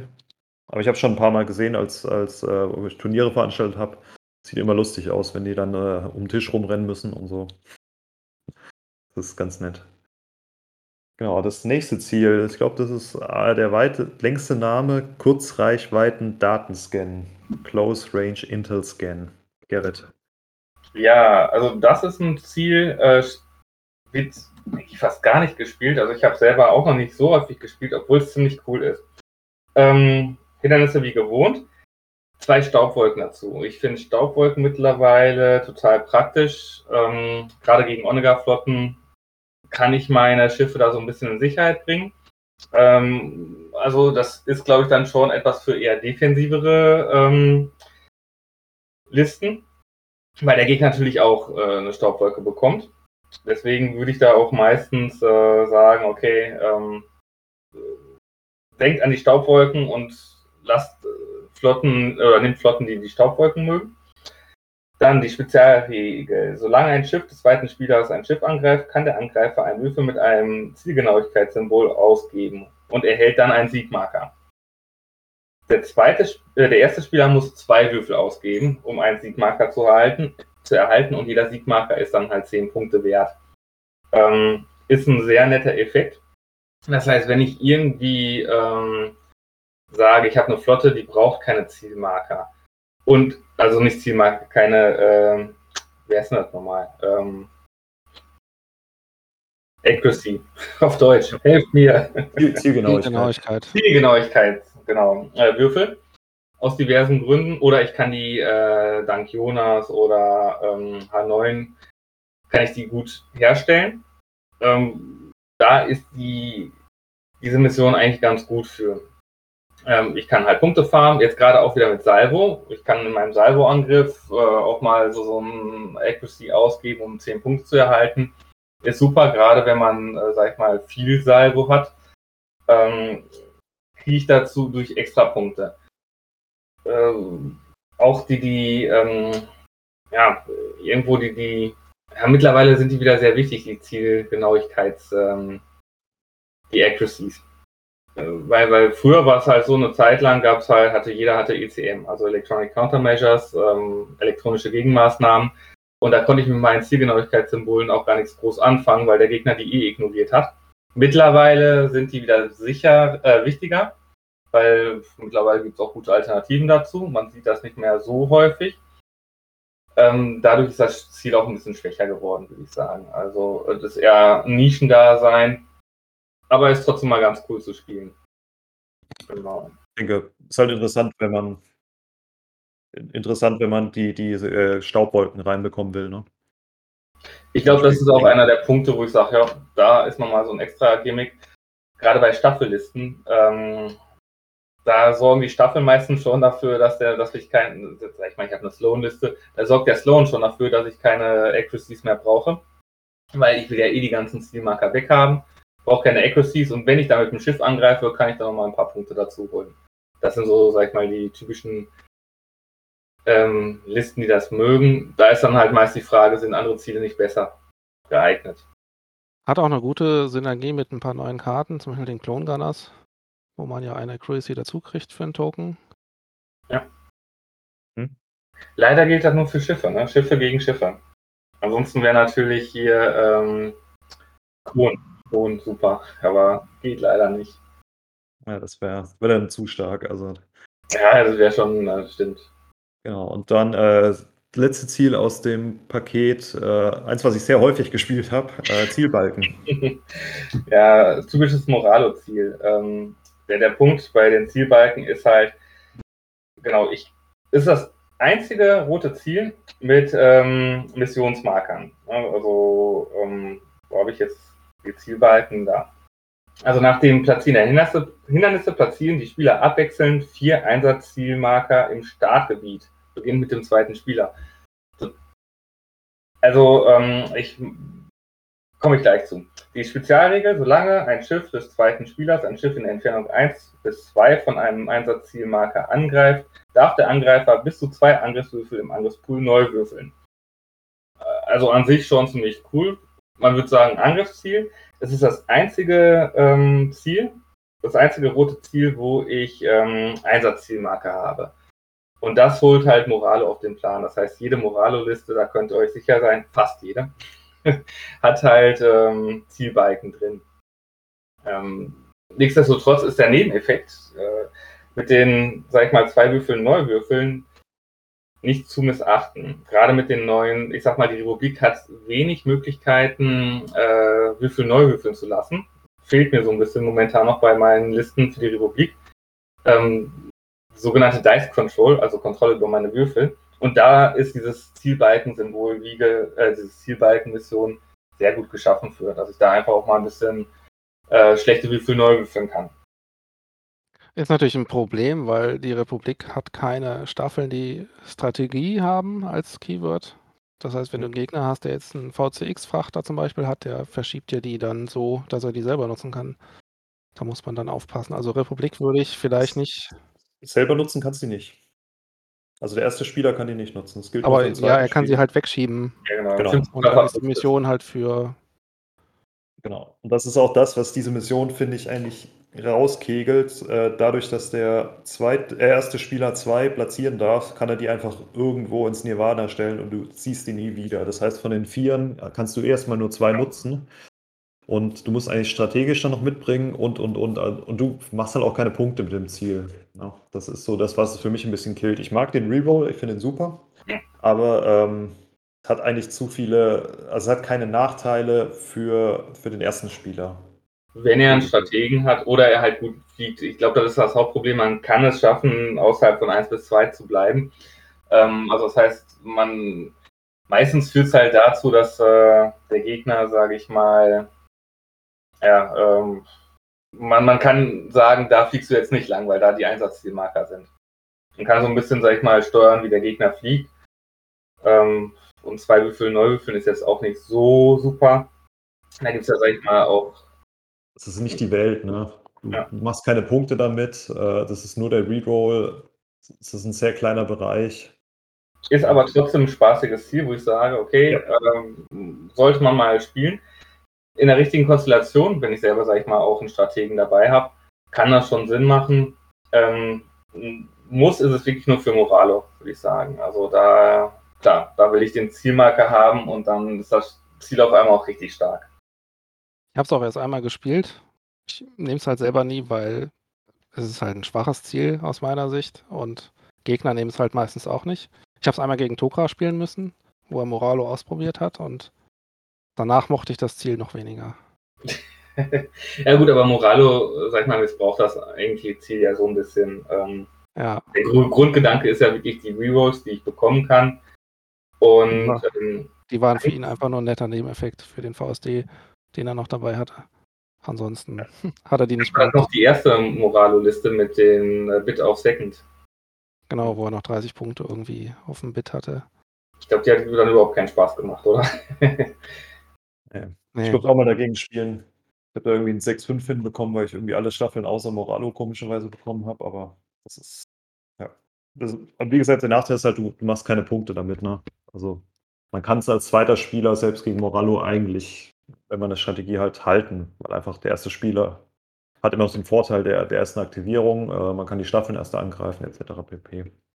Ich glaube, das Blöde ist halt bei vielen Zielen, es gibt immer für jede Staffel, also für jede Flotte, die man hat, oft ein besseres Ziel, sodass meistens immer dieselben Ziele gespielt werden, obwohl die anderen Ziele jetzt nicht so schlecht sind. Aber jetzt zum Beispiel Blockadebrecher, meistens hat man dann doch ein anderes Ziel, was, was äh, einem eher in die Karten kommt, wie ja zum Beispiel eine MSU-Staffel, dann nehme ich halt dringend gesucht meistens.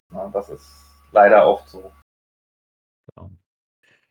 Gut, dann kommen wir jetzt zum äh, letzten Paket. Ähm, die haben im roten Bereich eigentlich äh, sehr viel verändert. Da gibt es zwei Missionsziele, die sieht man sehr häufig. Ähm, ich habe jetzt drei davon. Wir fangen an mit Angriff im Strudel. Kriegt jetzt hier Hunger auf Apfelstrudel, hat auch quasi das gelbe Missionsziel dazu, hat unseren Podcast inspiriert. Angriff im Strudel, hat er wie gesagt, ähm, spielt man da um mit dem Gravitationsstrudel. Der ersetzt die Raumstation. Die Sonderregel ist, ähm, wenn man ein Schiff ein Schiff angreift, darf der Verteidiger, wenn er jenseits von Entfernung 1 ist ähm, und keinen Einsatzzielmarker hat, dem Angreifer, äh, kann der quasi Angreifer einen Würfel mit einem beliebigen Symbol ausgeben, um den äh, Verteidiger einen Einsatzzielmarker zuzuweisen. Und solange sich ein Schiff mit einem Einsatzzielmarker verteidigt, kann der Angreifer im Schritt Angriffseffekte abhandeln, jeden Einsatzzielmarker ablegen, um einen Würfel auf eine Seite mit einem Zielgenauigkeitssymbol oder mit einem Treffersymbol zu machen. Wenn der Angreifer der zweite Spieler ist, darf er ein beliebiges Symbol machen. Also er könnte auch einen Blank wählen oder einen Double Hit oder einen Hit Crit, zum Beispiel, wenn es ein schwarzes, äh, schwarzer Würfel ist. Das heißt, ähm, erster Spieler nur auf Zielgenauigkeit oder auf einen Treffer, zweiter Spieler freie Wahl. Und ähm, Sonderring am Rundenende, wenn ein Schiff, äh, was Schub 1 oder niedriger ist und in Entfernung 1 bis 2 zum Gravitationsstrudel ist, äh, kommt es eine verdeckte Schadenskarte. So, das ist jetzt recht viel. Im Endeffekt ähm, ist die Sonderregel, ich greife an, ich gebe einen Würfel aus, gebe dem Verteidiger einen Zielmarker, ich gebe diesen Zielmarker direkt wieder aus, um einen weiteren Würfel auf irgendeine auf irgendein Symbol zu drehen, also was ich gerade brauche. Das kann von beiden Spielern genutzt werden. Das heißt, ähm, der Vorteil hier des zweiten Spielers, dass er sich quasi frei wählen kann, was er nimmt. Das sind jetzt auch so die, die Vorteile, äh, die ich da gesehen habe. Es ist eigentlich recht gut, um, um Punkte zu farmen als, erster, äh, zweiter Spieler. Und man kann auch seinen Schaden ein bisschen hoch machen. Also wenn man zum Beispiel mit zwei Roten angreift und man hat einen Blank dabei, kann man den, an, äh, den Blank ausgeben, kriegt 10 Punkte und kann auf ein Doppel drehen. Oder man wartet halt auf den nächsten Angriff. Also es muss nicht in der gleichen, im gleichen Angriff sein.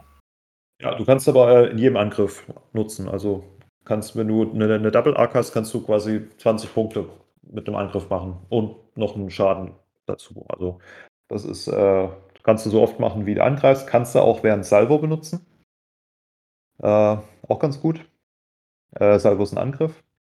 Ähm, das heißt, das ist eigentlich ganz gut für äh, MSU-Flotten, weil man viele kleine Attac Angriffe hat wo es jetzt sowieso nicht so sehr auf den äh, Schaden ankommt und man davon profitiert, dass man vielleicht immer 10 Punkte bekommt und einen Doppelschaden reindrückt oder, oder einen äh, sicheren Schaden reindrückt. Oder einen Hintergrit reindrücken kann, etc. pp, was es da so alles gibt. Ähm, und von Flotten, die auch äh, gerne auf rote äh, Reichweite angreifen, also Akbar-Flotten. Ähm, wenn man mit Architens spielt, wenn man mit äh, CR90 spielt, den äh, CR90As, die Counselor-Klasse, äh, Konsularklasse der CR70, die auch auf, auf rote, Weiche, äh, rote, Reichweite angreifen kann. Für so äh, Schiffe ist das eigentlich super, da man da eigentlich recht leicht eine Double Arc hinbekommt, also zwei Höhlensektionen vom Angreifer in eine verteidigende Höhlensektion bekommt, kann man immer 20 Punkte bekommen. Ähm, und man kann so ein bisschen den Flugweg des Gegners diktieren, da er versuchen wird, innerhalb von Reichweite 1 zu einem, ähm, zu einem Hindernis zu bleiben. Äh, kann aber natürlich auch gegen einen dann wieder umgedreht werden. Ist mir passiert, da habe ich mal gegen Karnik gespielt mit seinem SSD, der hat mir dann einfach äh, quasi komplett meine MSU zerschossen und äh, dabei neben noch, noch fröhlich Punkte gefarmt. Da muss man dann ein bisschen aufpassen. Und um das Gravitationsrift herum, äh, der Strudel, der Gravitationsstrudel reduziert, wenn du in Reichweite 1 bis 2 bist, äh, deine maximale Geschwindigkeit um 1. Das heißt, ein Geschwindigkeit 3 Schiff kann nur maximal 2 fliegen und, und, und. Wenn du auf dem Strudel landest, ist deine Geschwindigkeit auf Null gesetzt. Ne? Das heißt, du kommst da noch ganz schwer raus. Ich sag mal, es gibt ja Spieler, ich gehöre dazu, die mögen den Strudel nicht. also jetzt, ich, ich finde den Strudel cool, aber so, also mein Spielstil mag den Strudel überhaupt nicht. Also ich mag das, äh, weil es meine Navigation einschränkt.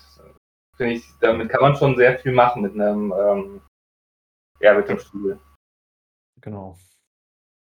Dann das nächste Ziel aus der Erweiterung, äh, hat auch damit zu tun, wie nah man an äh, gewissen Hindernissen rumfliegt und das ist der Ionensturm, Gerrit. Ja, der zweite Spieler platziert alle Hindernisse, mit Ausnahme der Raumstation, jenseits Entfernung 5 zu den Spielflächenrändern beider Spieler. Schönes Ziel für Romodi, weil man alle ähm, Raumstation, äh, weil man alles platzieren darf. Jetzt das kommt das einzige rote Ziel, was das kann, ne?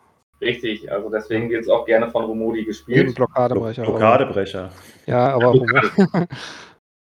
aber da hast du wieder einen Blockadebrecher, ne? Also, ähm, genau, sobald ein Schiff ohne Einsatz, also dann kommt die Spezialregel, sobald ein Schiff ohne Einsatzspielmarker seine Bewegung jenseits Entfernung 2 zu sämtlichen Hindernissen beendet oder jenseits Entfernung 1, falls das Schiff zum ersten Spieler gehört, wird dem Schiff ein Einsatzzielmarker äh, zugewiesen.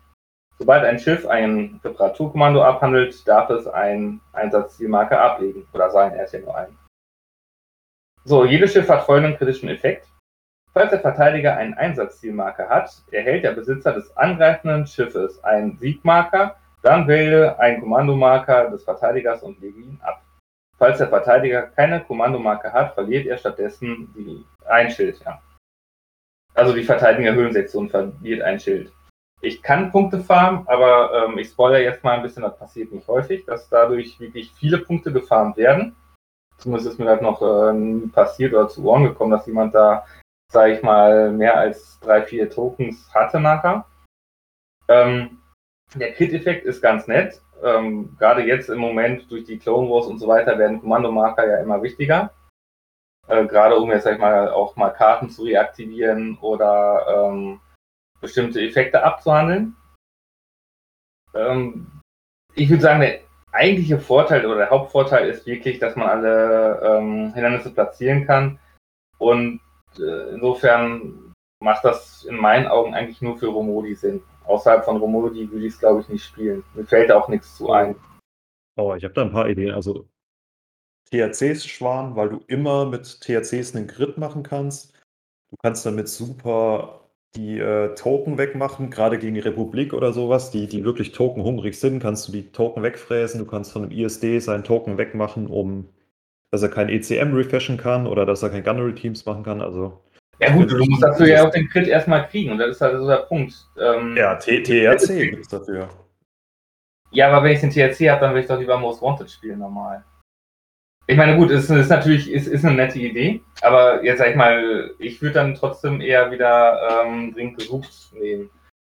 Oder halt. Äh, schon, schon sehr, also von, von einigen, auch von, von einem Top-Spiel, der bei Wrestle World Cup in der, in der Top 4 war, der hat das, der hat halt keine Flottille gespielt, ne? Der hatte äh, drei TRC 90 und MC 30 und da war das ideal dafür, weil er halt einfach äh, kriegt Siegespunkte on top, er, er haut wichtige Token runter, ne?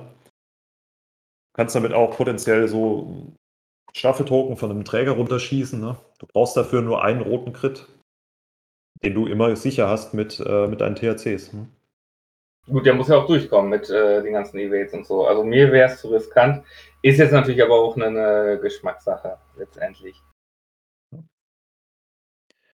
Weil, weil ich glaube, mit dem Crit, der, der Crit ist nett und die 15 Punkte sind gut, aber ich glaube, ich weiß nicht, wie viele Punkte hat er denn so gefarmt?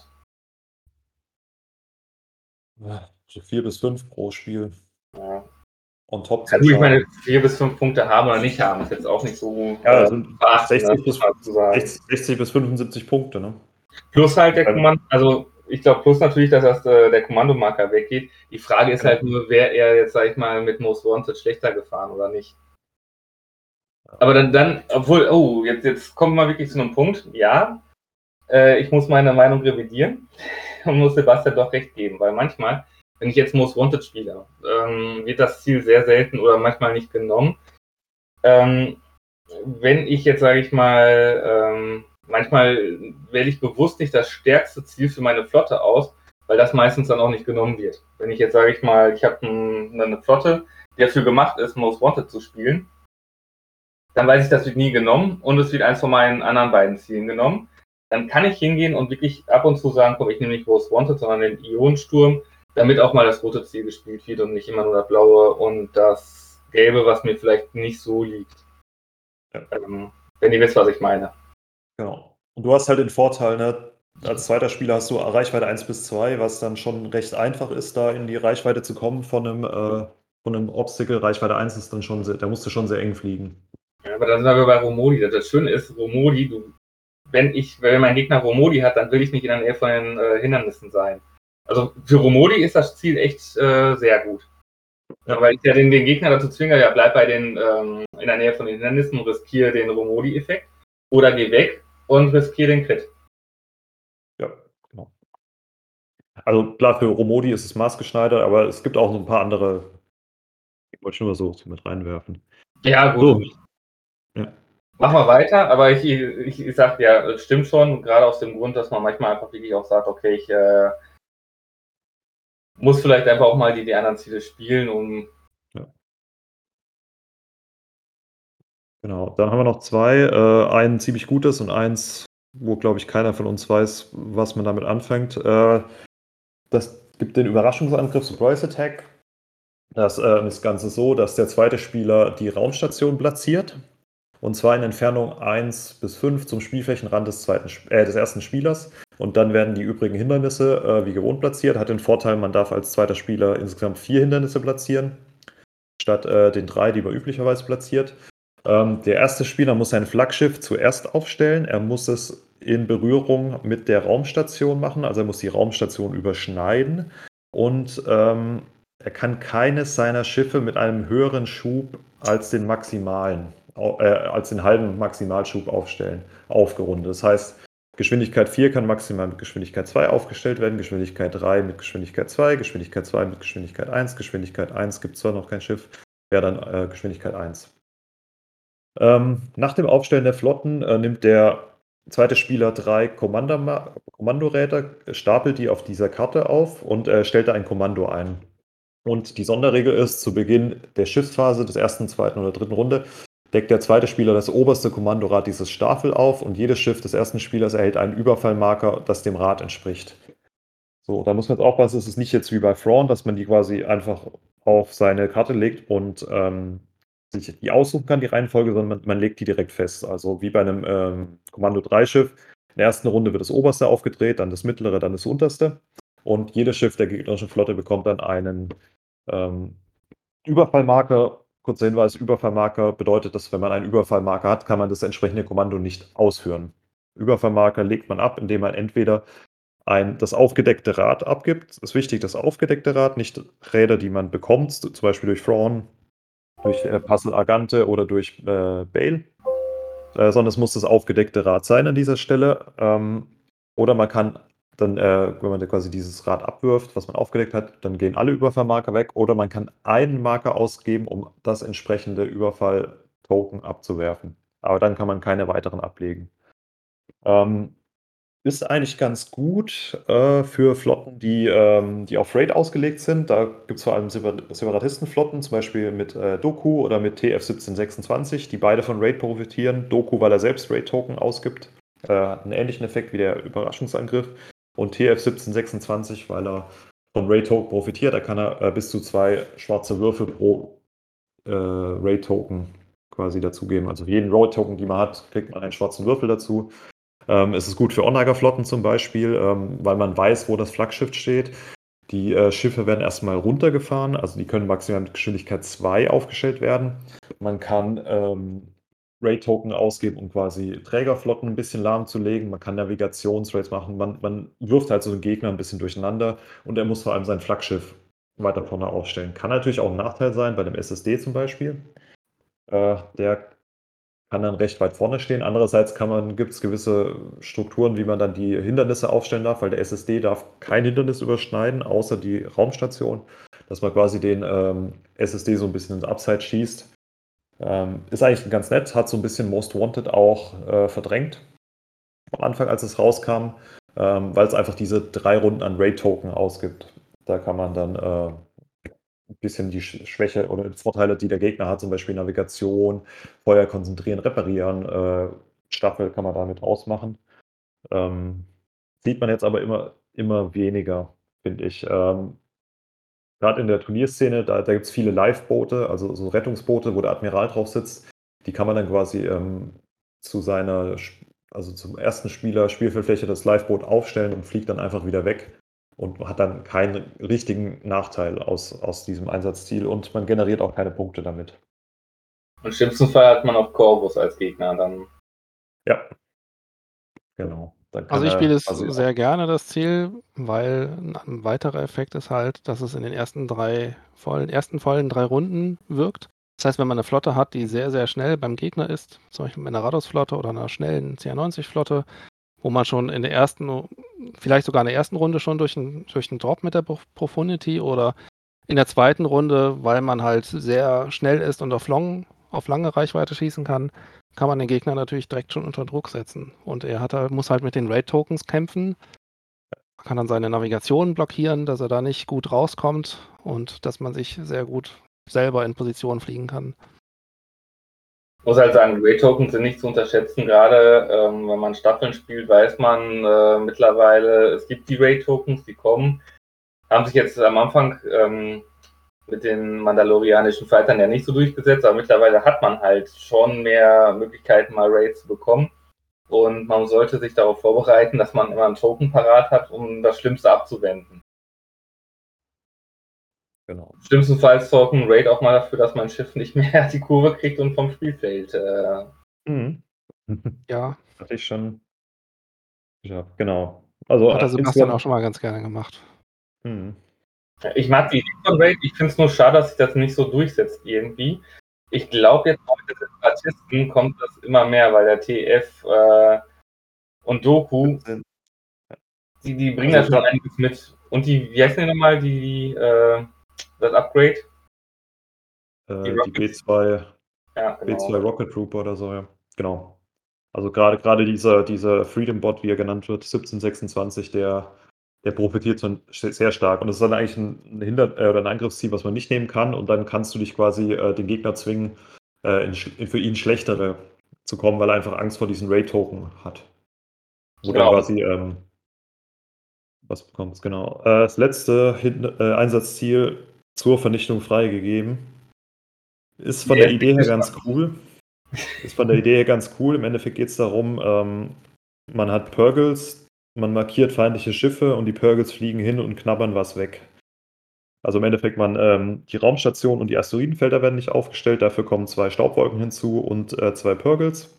Also für, wenn man Staubwolken unbedingt spielen will und nicht Close Range Insel scannen, also äh, Kurzreichweiten Datenscan spielen will, ist es ganz cool. Ähm, die Purgles müssen dann quasi in Entfernung 1 zu allen Hindernissen, Entfernung 5 zu den Spielfeldrändern sein. Purgles bewegen sich am Ende der Runde Reichweite 1 bis 2 von ihrem Standpunkt, das heißt, die bewegen sich noch ein bisschen. Die Sonderregel ist, ähm, jedes Schiff hat einen kritischen Effekt. Ähm, kritischer Effekt, egal welcher Farbe. Falls dieser Angriff auf kurze bis mittlere Reichweite erfolgt, entferne alle Einsatzzielmarker von feindlichen Schiffen. Dann weise dem Verteidiger einen Einsatzzielmarker zu. Äh, weitere Sonderregel, nachdem sich ein Purgle bewegt hat und äh, der, dieser Purgle ist dann in Entfernung 1 zu dem Schiff mit einem Einsatzzielmarker, wird ein Einsatzzielmarker gewählt und entfernt. Warum auch da mehrere steht, weiß ich nicht, weil man eh alle entfernen muss von feindlichen Schiffen. Ähm, dann nimmt das Schiff einen verdeckten Schaden und der Besitzer der gegnerischen Flocke erhält einen Siegesmarker für 15 Punkte. Das sind sehr viele bewegende Dinge. Ich habe das, glaube ich, noch nie gespielt. Ich wüsste auch nicht, wie man das irgendwie einsetzen konnte. Meine Ideen wären, dass es vielleicht eine SSD-Flotte hat oder gegen einen Onegger für die Staubwolken oder wenn man als Romodi unbedingt ein bewegliches Schlachtfeld haben möchte.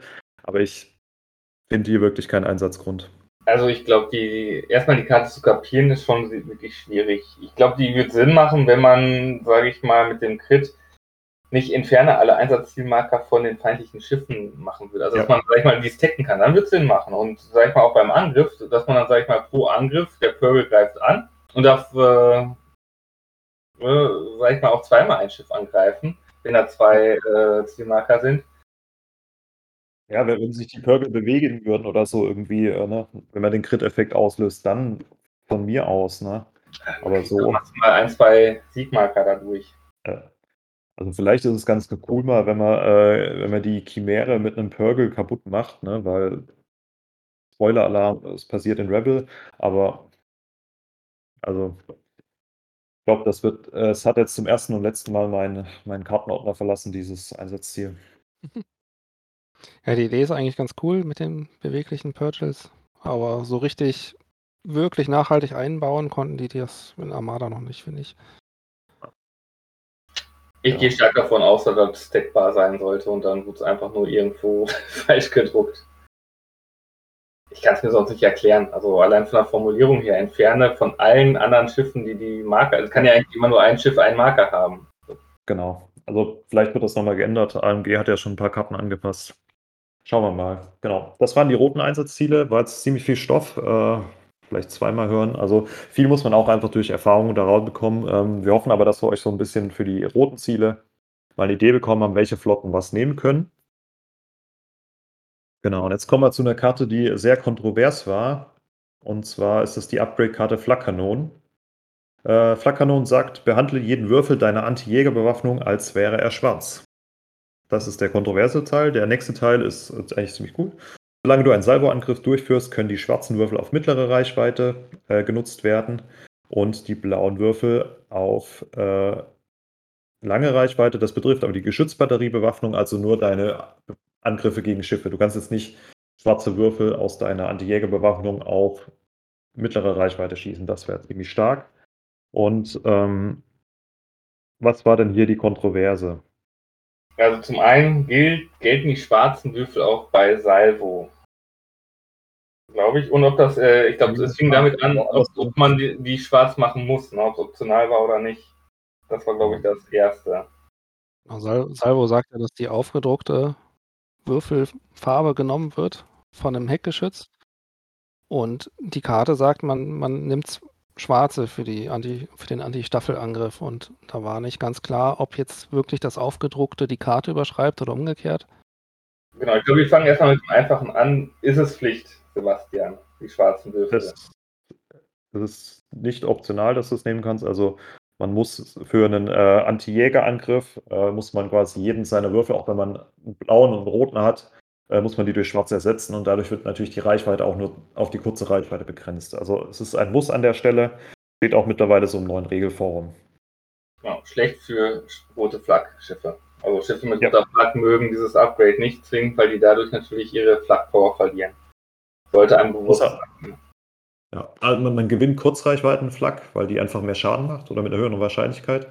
Ähm, aber zum Beispiel eine Starhawk nimmt das jetzt dieses Upgrade nicht für die Flak, sondern halt dafür, dass es Salvo auf lang, längere Reichweite schießen kann. Deswegen habe ich das Upgrade nicht auf meine Ruthless gepackt. von der Venetar. Also ich habe eine, ich spiele gerne eine Venetar mit Ruthless und die mag Flak Cannons halt nicht, weil ich die blaue Reichweite brauche. Ja. ja. Dann äh, gab es noch das Problem mit Konter. Konter ist ja per Regeln eine Anti-Jäger-Bewaffnung von einem blauen. Da war jetzt die Regel, ähm, zählt da jetzt die Regel, dass Konter ist, weil Konter die Sonderregel ist, oder wird dieser zu schwarz gemacht? Gibt es jetzt die neue Regelung, quasi auch ein Konterangriff von einem Schiff, was Flakkanonen hat, ist ein schwarzer Würfel. Punkt. Was eine Verbesserung ist, weil man mehr Hits macht. Genau. Und ähm, das letzte war, haben wir schon drüber gesprochen, Salvo bei einem äh, Anti-Jäger-Angriff da wird ähm, die aufgedruckte Anti-Jäger-Bewaffnung genommen. In diesem Fall, weil äh, Salvo explizit sagt, du benutzt deine aufgedruckte und Flakkanonen sagen nicht, dass du die ähm, aufgedruckte ersetzt, sondern dass du einfach nur jeden Würfel deiner Anti-Jäger-Bewaffnung so behandelst, als wäre er schwarz. Daher in diesem Fall quasi Salvo überschreibt Flakkanonen, aber sonst jegliches jegliche Anti-Jäger-Angriffe von einem Schiff sind dann schwarze Würfel. Genau. Ziemlich äh, kontrovers diskutiert. Ähm, an der Stelle, ich denke, auf dem gleichen Niveau wie äh, die Thermalschilde, die wir da, oder Thermoschilde heißen sie im Deutschen, wie wir es beim letzten Mal hatten, gab es einige Diskussionen und Kontroversen in der Community. Hat sich jetzt zum Glück durch das neue Forum von AMG äh, aufgelöst. Also wenn ihr das noch nicht kennt, geht da auf jeden Fall mal hin und schaut euch da die, die äh, FAQs an, die es da gibt. Und äh, man kann da auch Fragen stellen, die werden dann beantwortet und dann wird das Thema geschlossen. Also es gibt keine ellenlangen Diskussionen, sondern ihr kriegt wirklich direkt Feedback von dem äh, Design-Team und wird dann von den Moderatoren quasi dann die Antwort reingeschrieben. Das Thema ist durch, bleibt aber weiterhin da. Das heißt, man hat eine ziemlich gute Übersicht. So, als letztes äh, wollen wir heute noch mal kurz drüber äh, über die Rekursanz sprechen. Ähm, wir haben beim letzten Mal Venator-Flotten vorgestellt. Das gleiche haben wir jetzt ähm, mit der Rekusant gemacht. Und jeder von uns wird euch jetzt mal eine Flotte vorstellen, die äh, zu einem der drei Titel passt. Also die Patriot Fist, Nova Defiant und Gilded Aegis. Und ähm, wir fangen an mit der Patriot Fist und Andy. Was hast du denn so dabei? Genau, ich habe eine Patriot List ähm, Liste gemacht. Patriot Fist Liste, so rum. Und zwar ähm, ist das Finde ich ein ganz interessanter Mix aus Bombern und zwei Schiffen, die auch gut was austeilen können, und zwar zwei Re Recusants. Und die Patriot Fist ist halt ein sehr interessanter Titel, weil man auf äh, mittlerer und langer Reichweite einen äh, zwei blaue Würfel dazu bekommt zu einem Angriff. Das heißt, man kann die hinzufügen. Und ähm, die äh, Recusant hat halt schon drei drei oder vier rote Würfel in der Front. Und wenn man dann noch zwei blaue dazu bekommt auf lange Reichweite, hat man sechs Würfel, die wirklich gut Schaden machen können. Und vor allem umgeht das auch so neue Karten wie die Thermoschilde, die ja im, im letzten Podcast behandelt wurden, weil die ja erst nachträglich hinzugefügt werden, die Würfel. Und ähm, in meiner Liste habe ich zum Beispiel die Recusant, die die Patriot Fist eingebaut hat. Das ist ein Recusant leichter Zerstörer, der hat noch schwenkbare Geschützbatterien. Das heißt, der kriegt auch zusätzlich nochmal einen schwarzen Würfel dazu aus seinem Seitenarg. Dann kann die Liste also mit sieben Würfeln angreifen und wenn man Feuer konzentrieren hat, noch einen achten Würfel. Oder wenn man noch andere Commander wie Kraken oder eine Raid-Liste spielt, bekommt man noch mehr Würfel dazu. Also wenn man, da kann man sich die wildesten Sachen mit basteln mit, ähm, mit diesem Titel, um wirklich sehr, sehr viele Würfel nachträglich hinzuzufügen. Welchen Commander hast du jetzt genommen? Ich habe jetzt bei meinem Commander in der früheren Version hatte ich mal Grievous drin, einfach weil er billig ist und bei vielen Staffeln halt sehr gut ist. Aber ich habe jetzt hier auf Count Dooku gewechselt, weil ähm, der drei ähm, Raid, drei Raids verteilen kann in einer beliebigen Runde. Den finde ich halt sehr interessant, weil in meiner Liste sind halt mehr Bomber als Jäger. Das heißt, gegen eine richtige Staffelliste würde ich Probleme kriegen. Count gleicht das so ein bisschen aus, um so Staffel-Raids reinzustreuen, um den Gegner so ein bisschen zu hindern, wirklich Staffeln aktivieren zu können in den entscheidenden Runden. Er muss dann halt auch immer einen Token bereithalten, um das zu verhindern. Kann dann auch eine Staffel weniger ähm, aktivieren letztlich. Und Count Doku ist auf dem Hardcell-Transporter, der noch einen Bomber-Kommandozentrale drauf hat, um, um die Druiden-Bomber nochmal zu unterstützen, dass die neu würfeln können, weil die ja rote Würfel nutzen. Rote Würfel sind sehr ungenau und wenn man die neu würfeln kann, macht man meistens so im Schnitt doch seine zwei Schaden mit den roten Bombern, was schon sehr gut ist für einen Bomber. Ähm, ja, die können nervig sein, die Hyenas.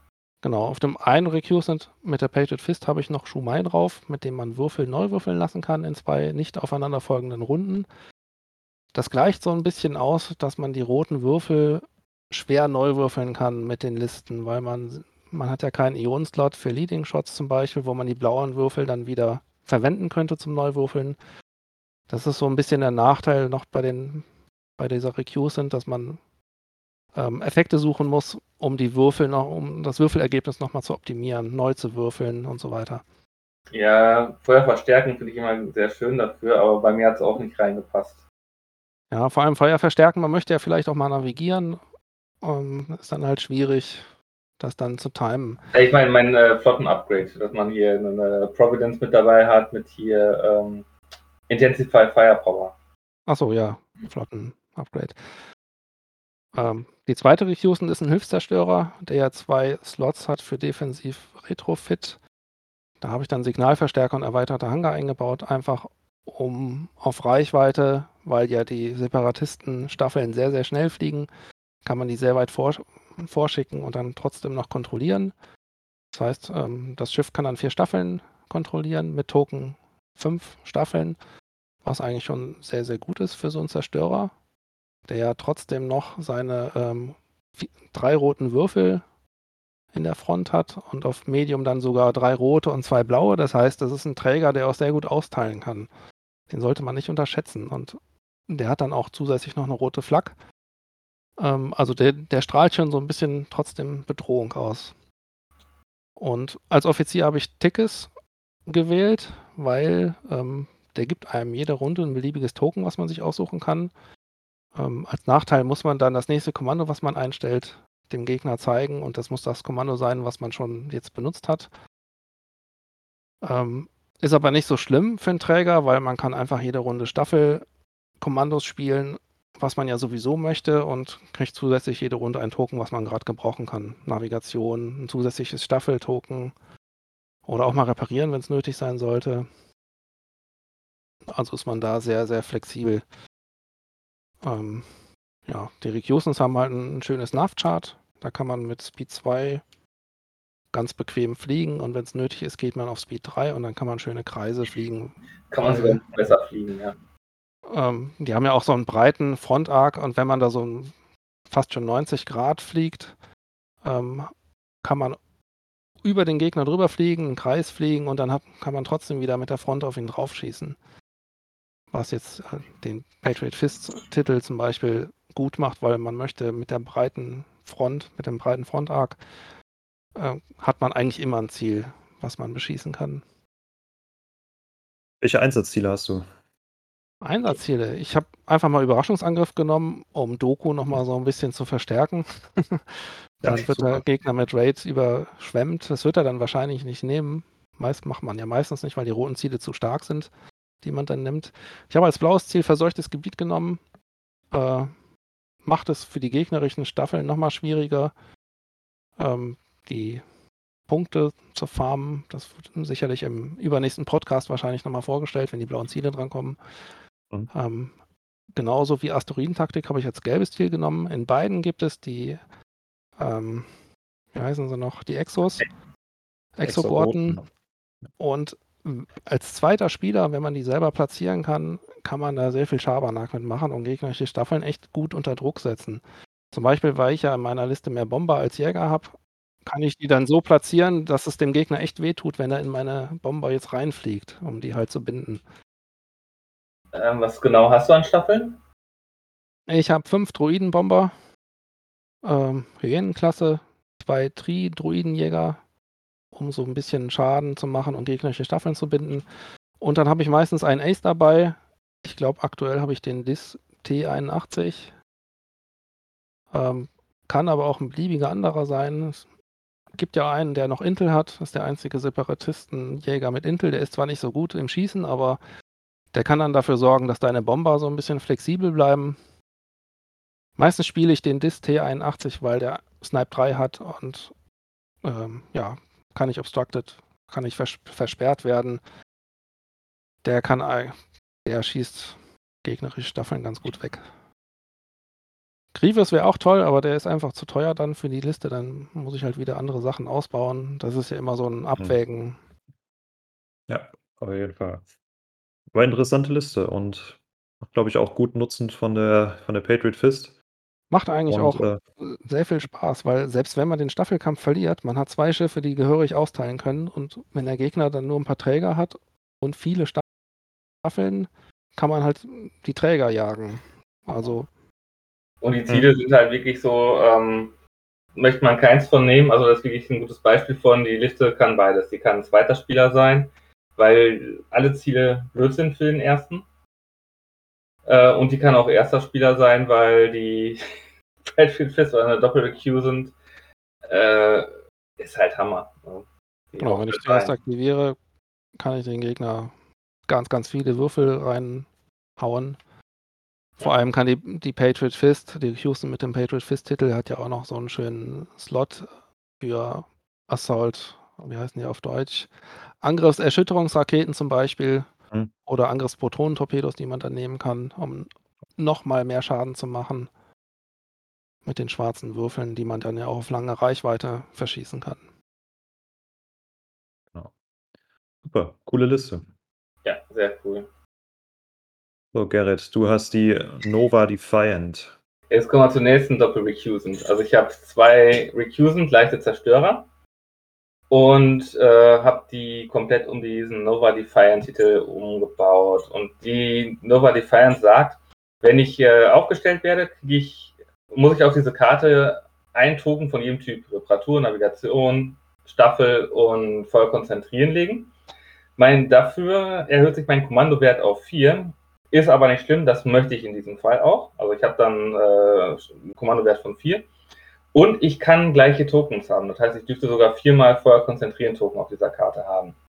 Äh, oder. Du musst, hm? du musst einen von jedem Typ nehmen. Nein, nein, äh, da schon, aber wenn ich, ähm, ich habe nochmal, you can be assigned more than one of each type of command. Also ja, das heißt, das Schiff, dann, ja. Genau. genau, genau. Also auf die Karte kommt wirklich ein Stück von jedem und ich kann dann irgendwann zu, ähm, wenn, wenn ich ein Kommandorad aufdecke, kann ich sagen, so, jetzt nehme ich die Tokens und packe die auf mein Schiff. Und dann hat mein Schiff, zack, vier Kommando-Tokens. Äh, und dann kann ich natürlich auch wild wechseln und kann sagen, okay, ich äh, hau, äh, habe einen Feuerkonzentrieren-Token, nehme da Temperatur weg und habe dann zwei Feuerkonzentrieren-Token, Navigation, Staffel und so weiter. Ähm, auf dieses Schiff habe ich dann, auf die äh, Nova Defiant, habe ich dann noch äh, Run Hako. Das heißt, ich kann, sobald ich ein Kommandorad aufdecke, von einem befreundeten Schiff nochmal ähm, oder von dieser Karte Kommandos, Kommando-Tokens nehmen für meinen leichten Zerstörer. Ich weiß jetzt nicht, ob, also da war ich noch ein bisschen überlegen, ob ich das auf diesem Schiff lasse. Ähm, da muss ich noch ein bisschen rumwerkeln. Aber momentan ist dann Run Hako auch auf diesem Schiff, damit ich halt wirklich immer dort jede Menge Tokens habe und genau die Tokens, die ich haben möchte. Dann habe ich Bordschützenteam, den Turbolasers und externe Träger. Also meine Flotte will wirklich mit Bordschützenteams und Feuer konzentrieren arbeiten. Zeigt sich beim zweiten Leichenzerstörer, der hat dann Tickets. Damit kriege ich halt auch immer einen Token meiner Wahl. Ähm, Bordschützenteam, externe Träger und auch Link Turbolasers. Und mein Flaggschiff ist dann eine ähm, Munificent Star Fregatte, also die mit dem ähm, äh, Defense-Slot, also mit mhm. dem ich defensiv ausrüsten kann. Commander ist Trench. Jetzt, ne, mit Trench habe ich und den ganzen Token, die ich da halt habe, habe ich halt wirklich die Wahl und kann nochmal äh, vier Kommandos doppelt ausführen. Ähm, hab, äh, der Passer Agente drauf. Wie spricht man den aus? Agente? Ja. Oh. Ja. ähm, ich habe den einfach mal dazu genommen, auch wenn er vielleicht erstmal nicht so viel Sinn macht, aber jetzt, ich stelle mir halt vor, ich muss da, ähm, sag ich mal, einmal Navigation, Staffel, Feuer konzentrieren und Reparaturkommando haben. Wenn ich das gemacht habe, dann aktiviere ich Puzzle und äh, kriege dann in jedem weiteren Zug immer ein zusätzliches Kommando-Dial dazu. Plus Trench würde ich nur noch ein zweites Dial dazu kriegen, plus mein eigentliches Kommando. Also das ist wirklich um ähm, also zwei, drei Kommandos auf einem Schiff auszuführen. Hab da Thermoschilde drauf, ich habe die Kurzstrecken-Ionenkanonen. Äh, einfach um das Schiff tanky zu machen. Das ist halt mein Flaggschiff, das soll nicht zerstört werden. Antriebstechniker und wirklich normal Link Turbolaser Towers, weil die ähm, bei roten Würfeln ganz praktisch sind. Ähm, ich bin kein Fan von Staffellos, deswegen habe ich eine Minimalstaffel äh, trotz der guten Flak, die meine Staffel hat, äh, meine Liste hat, habe ich dann nochmal Flak äh, AFOC-Prototypen. Das ist der mit dem, äh, mein Gegner kriegt einen Schaden, wenn er seinen Zug in Reichweite 1 von mir beendet. Also meine gegnerische Staffel halt, ja. Und dann noch hier drei Druidenjägerstaffeln der Voltor-Klasse. Ja, das war's im Prinzip. Also minimal Staffeln, um eine, zwei Runden zu binden äh, eventuell tot zu flacken und das Schlimmste abzuwenden, wenn mein Gegner mit äh, Bombern ankommt. Und noch ganz wichtig, deine Einsatzziele. Ja, da bin ich noch mit dran. also momentan habe ich äh, die stillgelegte Mine. Mine. Ähm, hauptsächlich, ich, ich wollte da mal gucken, dass ich dann wirklich auf Reparatur gehe, dann mit äh, Trench und Reparaturmarkern und Tickets jede Menge ähm, Punkte farbe für die stillgelegte Mine.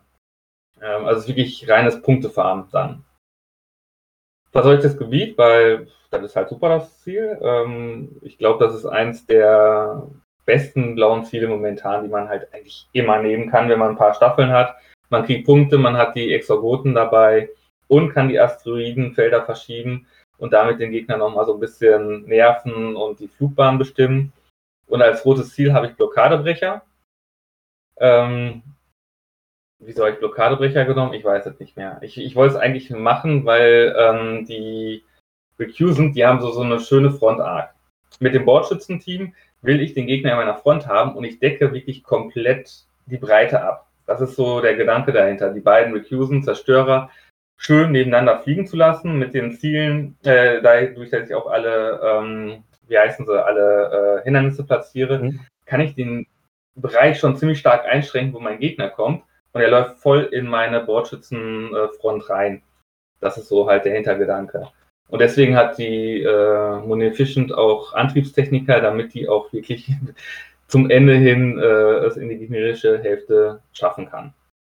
Coole Liste. Ich denke, du machst auch recht viel oder hast das gut genutzt und gezeigt, wie man quasi diesen Titel gut mit French nutzen kann, äh, weil man recht viel Flexibilität bekommt und du hast eigentlich immer einen Zweck, um deine Token auch alle vier einzusetzen. Ne? Du kannst Staffel aktivieren mit dem Token, kannst navigieren, kann man gebrauchen und du kannst äh, Trench quasi superpowern mit den Befehlen.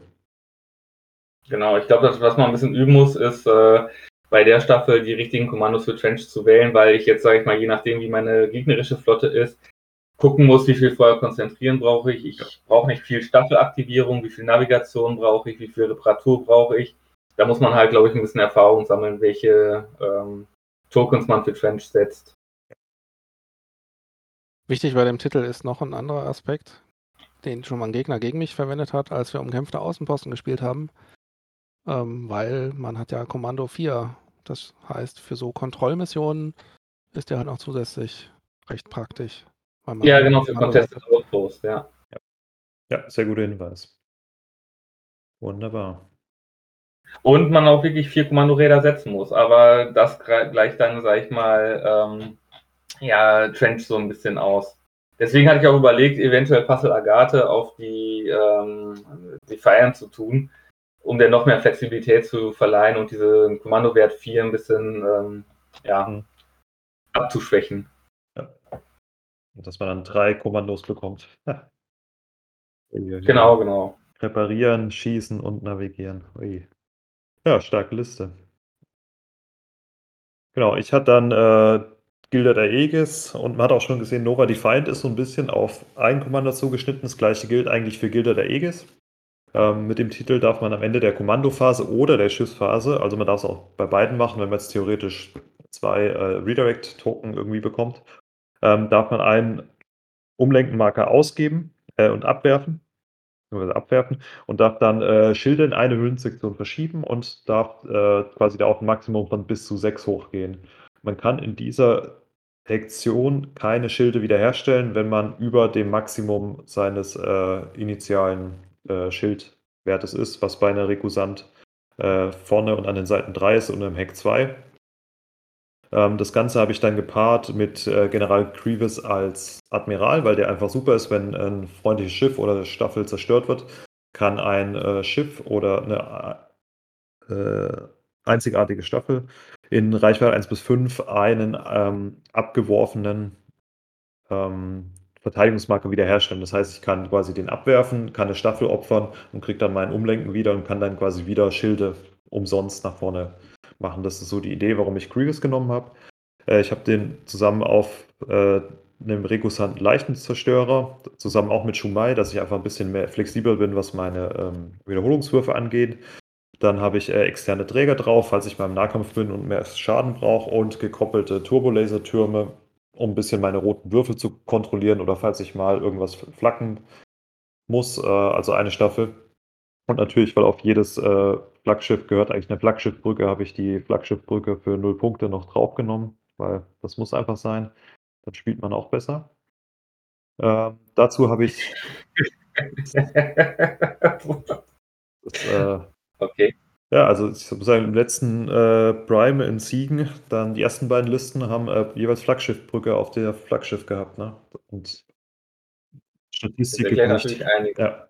Genau. Ähm, dann habe ich zwei Hardcell-Kampfumrüstungen mit ähm, Turbolaser-Umlenkschaltkreisen und äh, Reservehangern. Einerseits, dass ich meine billigen Staffeln wiederbekomme und andererseits mit den ähm, THCs spiele ich eigentlich nicht so gern auf Schiffen mit nur einem Ausweichen-Token, aber mit Grievous kann ich den quasi aggressiv ausgeben, kann in der Verteidigung nutzen und holen mir dann einfach wieder zurück, wenn irgendwas von mir stirbt. Also eigentlich ganz cool dafür, davon zwei. Äh, die sind recht billig und können eigentlich ziemlich viel austeilen.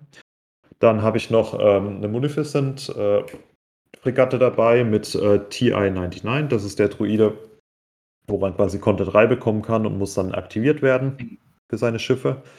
Der hat äh, die sekundär, sekundären Schildteame, damit ich ein bisschen ähm, in der ersten Runde meine Schilde an den Seiten auf 4 hoch machen kann. Auch ein Reservehangerdeck und auch die gekoppelten Turbolasertürme. Ähm, einerseits, um ein bisschen mehr Flak zu machen und weil eine Munificent ziemlich viele rote Würfel hat, damit ich da immer auch einen Reroll habe äh, als Quelle, falls mal der Würfelwurf nicht so gut ist.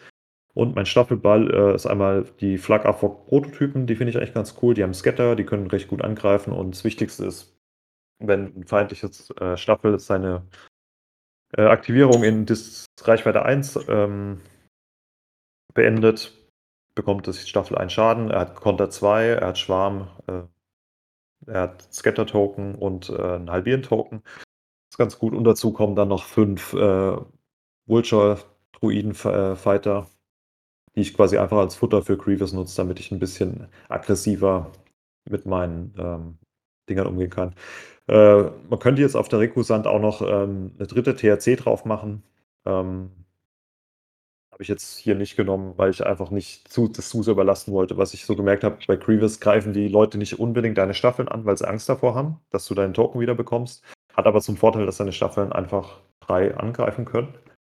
Und äh, meine Einsatzziele sind einmal der Ionensturm, ähm, weil ich die THC drin habe und auch ziemlich viele rote Würfel. Das heißt, die Chance, dass ich einen roten da haben wir doch eben schon drüber gesprochen, ja, oder? Dass ich einen roten Crit. Ja, jetzt, jetzt, jetzt, jetzt zeigt es mir so richtig, ne? Von wegen genau. ja, ich wollte ja, ich wollt auch mal was Neues ausprobieren. Und, und hier, ich habe halt zwei THCs drin, ich habe viele rote Würfel, die ich immer, äh, die ich auch neu werfen kann. Da ist die Wahrscheinlichkeit ziemlich hoch, dass ich einen roten Crit bekomme. Ähm, dann habe ich den umkämpften Außenposten, damit ich das Schlachtfeld ein bisschen definieren kann, ähm, damit ich sagen kann, wo, wo kann meine Munificent, die ein bisschen langsam ist, wo kann die hinfliegen. Die hat ja auch Kommando 3 und der Rest kann dann ein bisschen drum rumfliegen. Und dann habe ich äh, explosive Bodenschätze als äh, Navigationsziel, ähm,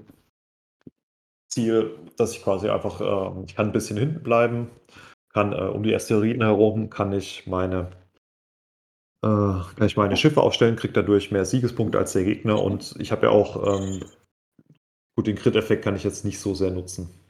Ähm, wobei als Verteidiger darfst du das mit jedem beliebigen Crit-Symbol machen, das heißt, ich kann da äh, so ein bisschen Flächenschaden dann um äh, Hindernisse rummachen mit meinen Turbolaser-Umlenkschaltkreisen, beziehungsweise mit meinen roten Crits.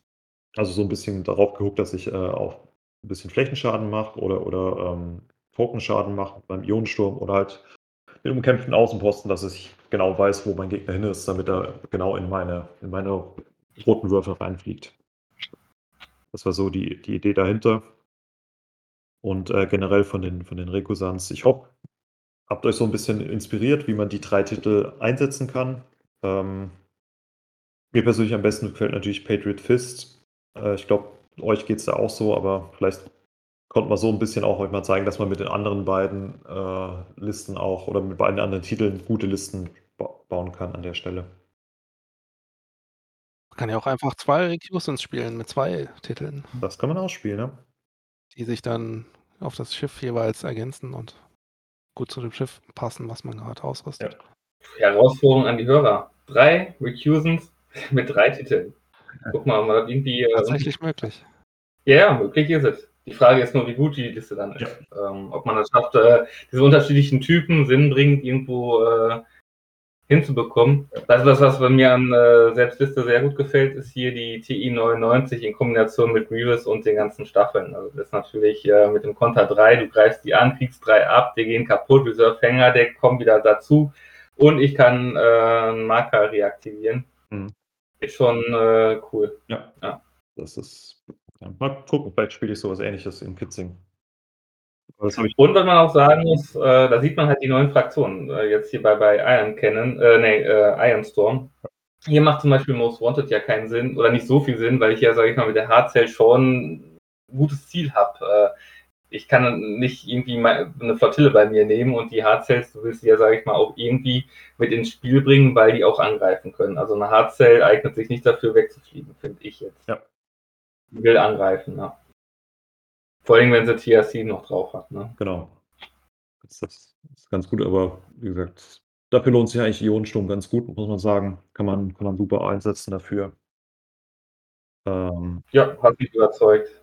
Ähm, also Ruimodi und diese Liste, sonst ist aber Schluss. Wie gesagt, äh, ein paar Rebellenflot gibt es noch. Imperiale fällt mir jetzt keine ein. Ah, doch, Imperiales Romodi. Äh, Republik fällt mir keine ein. Genau. Und äh, Thema überzeugen Gerrit, wir hatten ja heute die Diskussion, ist ein Staffelball mit sieben Staffeln, kann der besser sein als acht Staffeln oder sind acht Staffeln immer besser? Schreibt uns an hinterhalt im Strudel at gmail.com. Was ist eure Meinung? Gibt's, ist es manchmal besser, vielleicht eine Staffel weniger zu nehmen, ein Deployment zu verlieren, aber dafür einen stärkeren Staffelball zu haben oder nicht? Oder ist es generell immer besser, acht zu nehmen, damit man das Deployment mehr hat und und und und vielleicht eine Aktivierung, Staffelaktivierung mehr? Äh, Würde mich sehr freuen, wenn ihr da eure, eure Meinung zu schreibt. Ihr könnt ja auch gerne im deutschen Discord abgeben oder als PM an äh, Gerrit oder mich. Ihr könnt auch raten, wer von uns der Meinung ist, dass äh, sieben und wer sagt, nee, acht Staffeln sind immer besser. genau. Und ähm, ganz kleine Motivation. Einmal, ich habe hier eine Promokarte von Dringend gesucht, ähm, die wir da an eine der, der besten Antworten rausgeben. Und falls ich in Kitzing was gewinne, würde ich da auch noch was dazu spenden. Dann können wir vielleicht äh, die zwei besten, die beste Antwort für sieben Staffeln und die beste Antwort für acht Staffeln machen. Deswegen schreibt uns da, auf welchen Form auch immer. Freut uns immer da zu hören falls ihr es bis zum Ende geschafft habt, es waren jetzt doch wieder zwei Stunden plus. Wir haben es mal wieder geschafft. Aber es, ja, zwei, sieben Minuten, ja. Aber du schneidest. Alle Missionsziele durchzusprechen hat halt doch länger ge ja. gedauert, als man dachte. Ne? Ja, aber ich denke, es ist, ist, auch ganz wichtig, dass man dann äh, für euch Einfänger oder für, für jemanden Anfänger oder vielleicht auch für Veteranen, ich fand es auch gut, ich habe auch einige Missionsziele wieder neu betrachtet und gedacht, so, oh, da, damit könnte man auch mal was ausprobieren oder, oder so. Ähm, ich denke, dafür hat es auch mir viel geholfen, hat mir Spaß gemacht. Ich hoffe, euch ging es ähnlich. Ja, also das Recherchieren ist immer super. Man, äh, also ich habe ja beim Recherchieren gemerkt, so Separatisten, ich habe mich da echt noch nicht so viel mit auseinandergesetzt bisher, weil ich lieber Republik spiele momentan.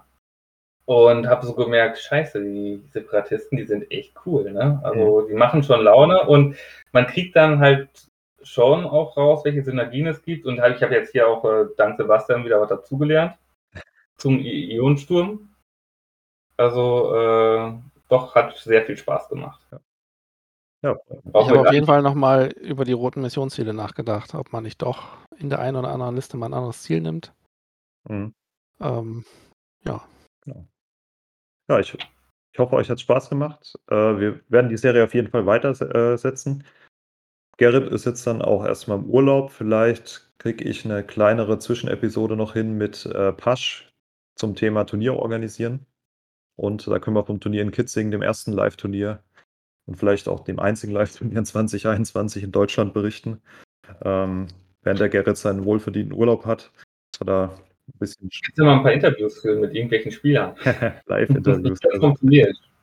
Genau, also wir, wir versuchen da auf jeden Fall weiterzumachen. Äh, wir wollen es auch weitermachen. Mir macht es mega Spaß. Gerrit macht Spaß. Mir auch. Ja, auch Glück gehabt. Am liebsten noch mit Gästen, das macht noch mehr Spaß. Ja. Äh. Also wir sind auch immer offen, äh, Spike. Ich hoffe, dir hat Spaß gemacht. Du konntest was lernen, du hast uns was beigebracht und du bist hier auch reingekommen, weil, weil du den Vorschlag gegeben hast. Das heißt, wenn ihr darauf auch mal Bock habt, ähm, schreibt uns Vorschläge an die bekannte E-Mail-Adresse, Facebook, Discord, wie wo auch immer. Und du darfst gerne das letzte Wort haben, Spike.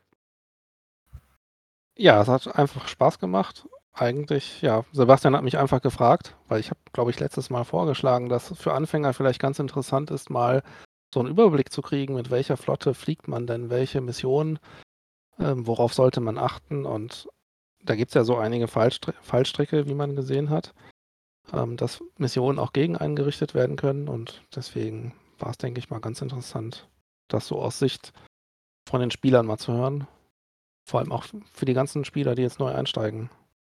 Es sind ja doch einige dazugekommen, wenn man den sozialen Medien und so weiter und Wessel hier Glauben schenken kann.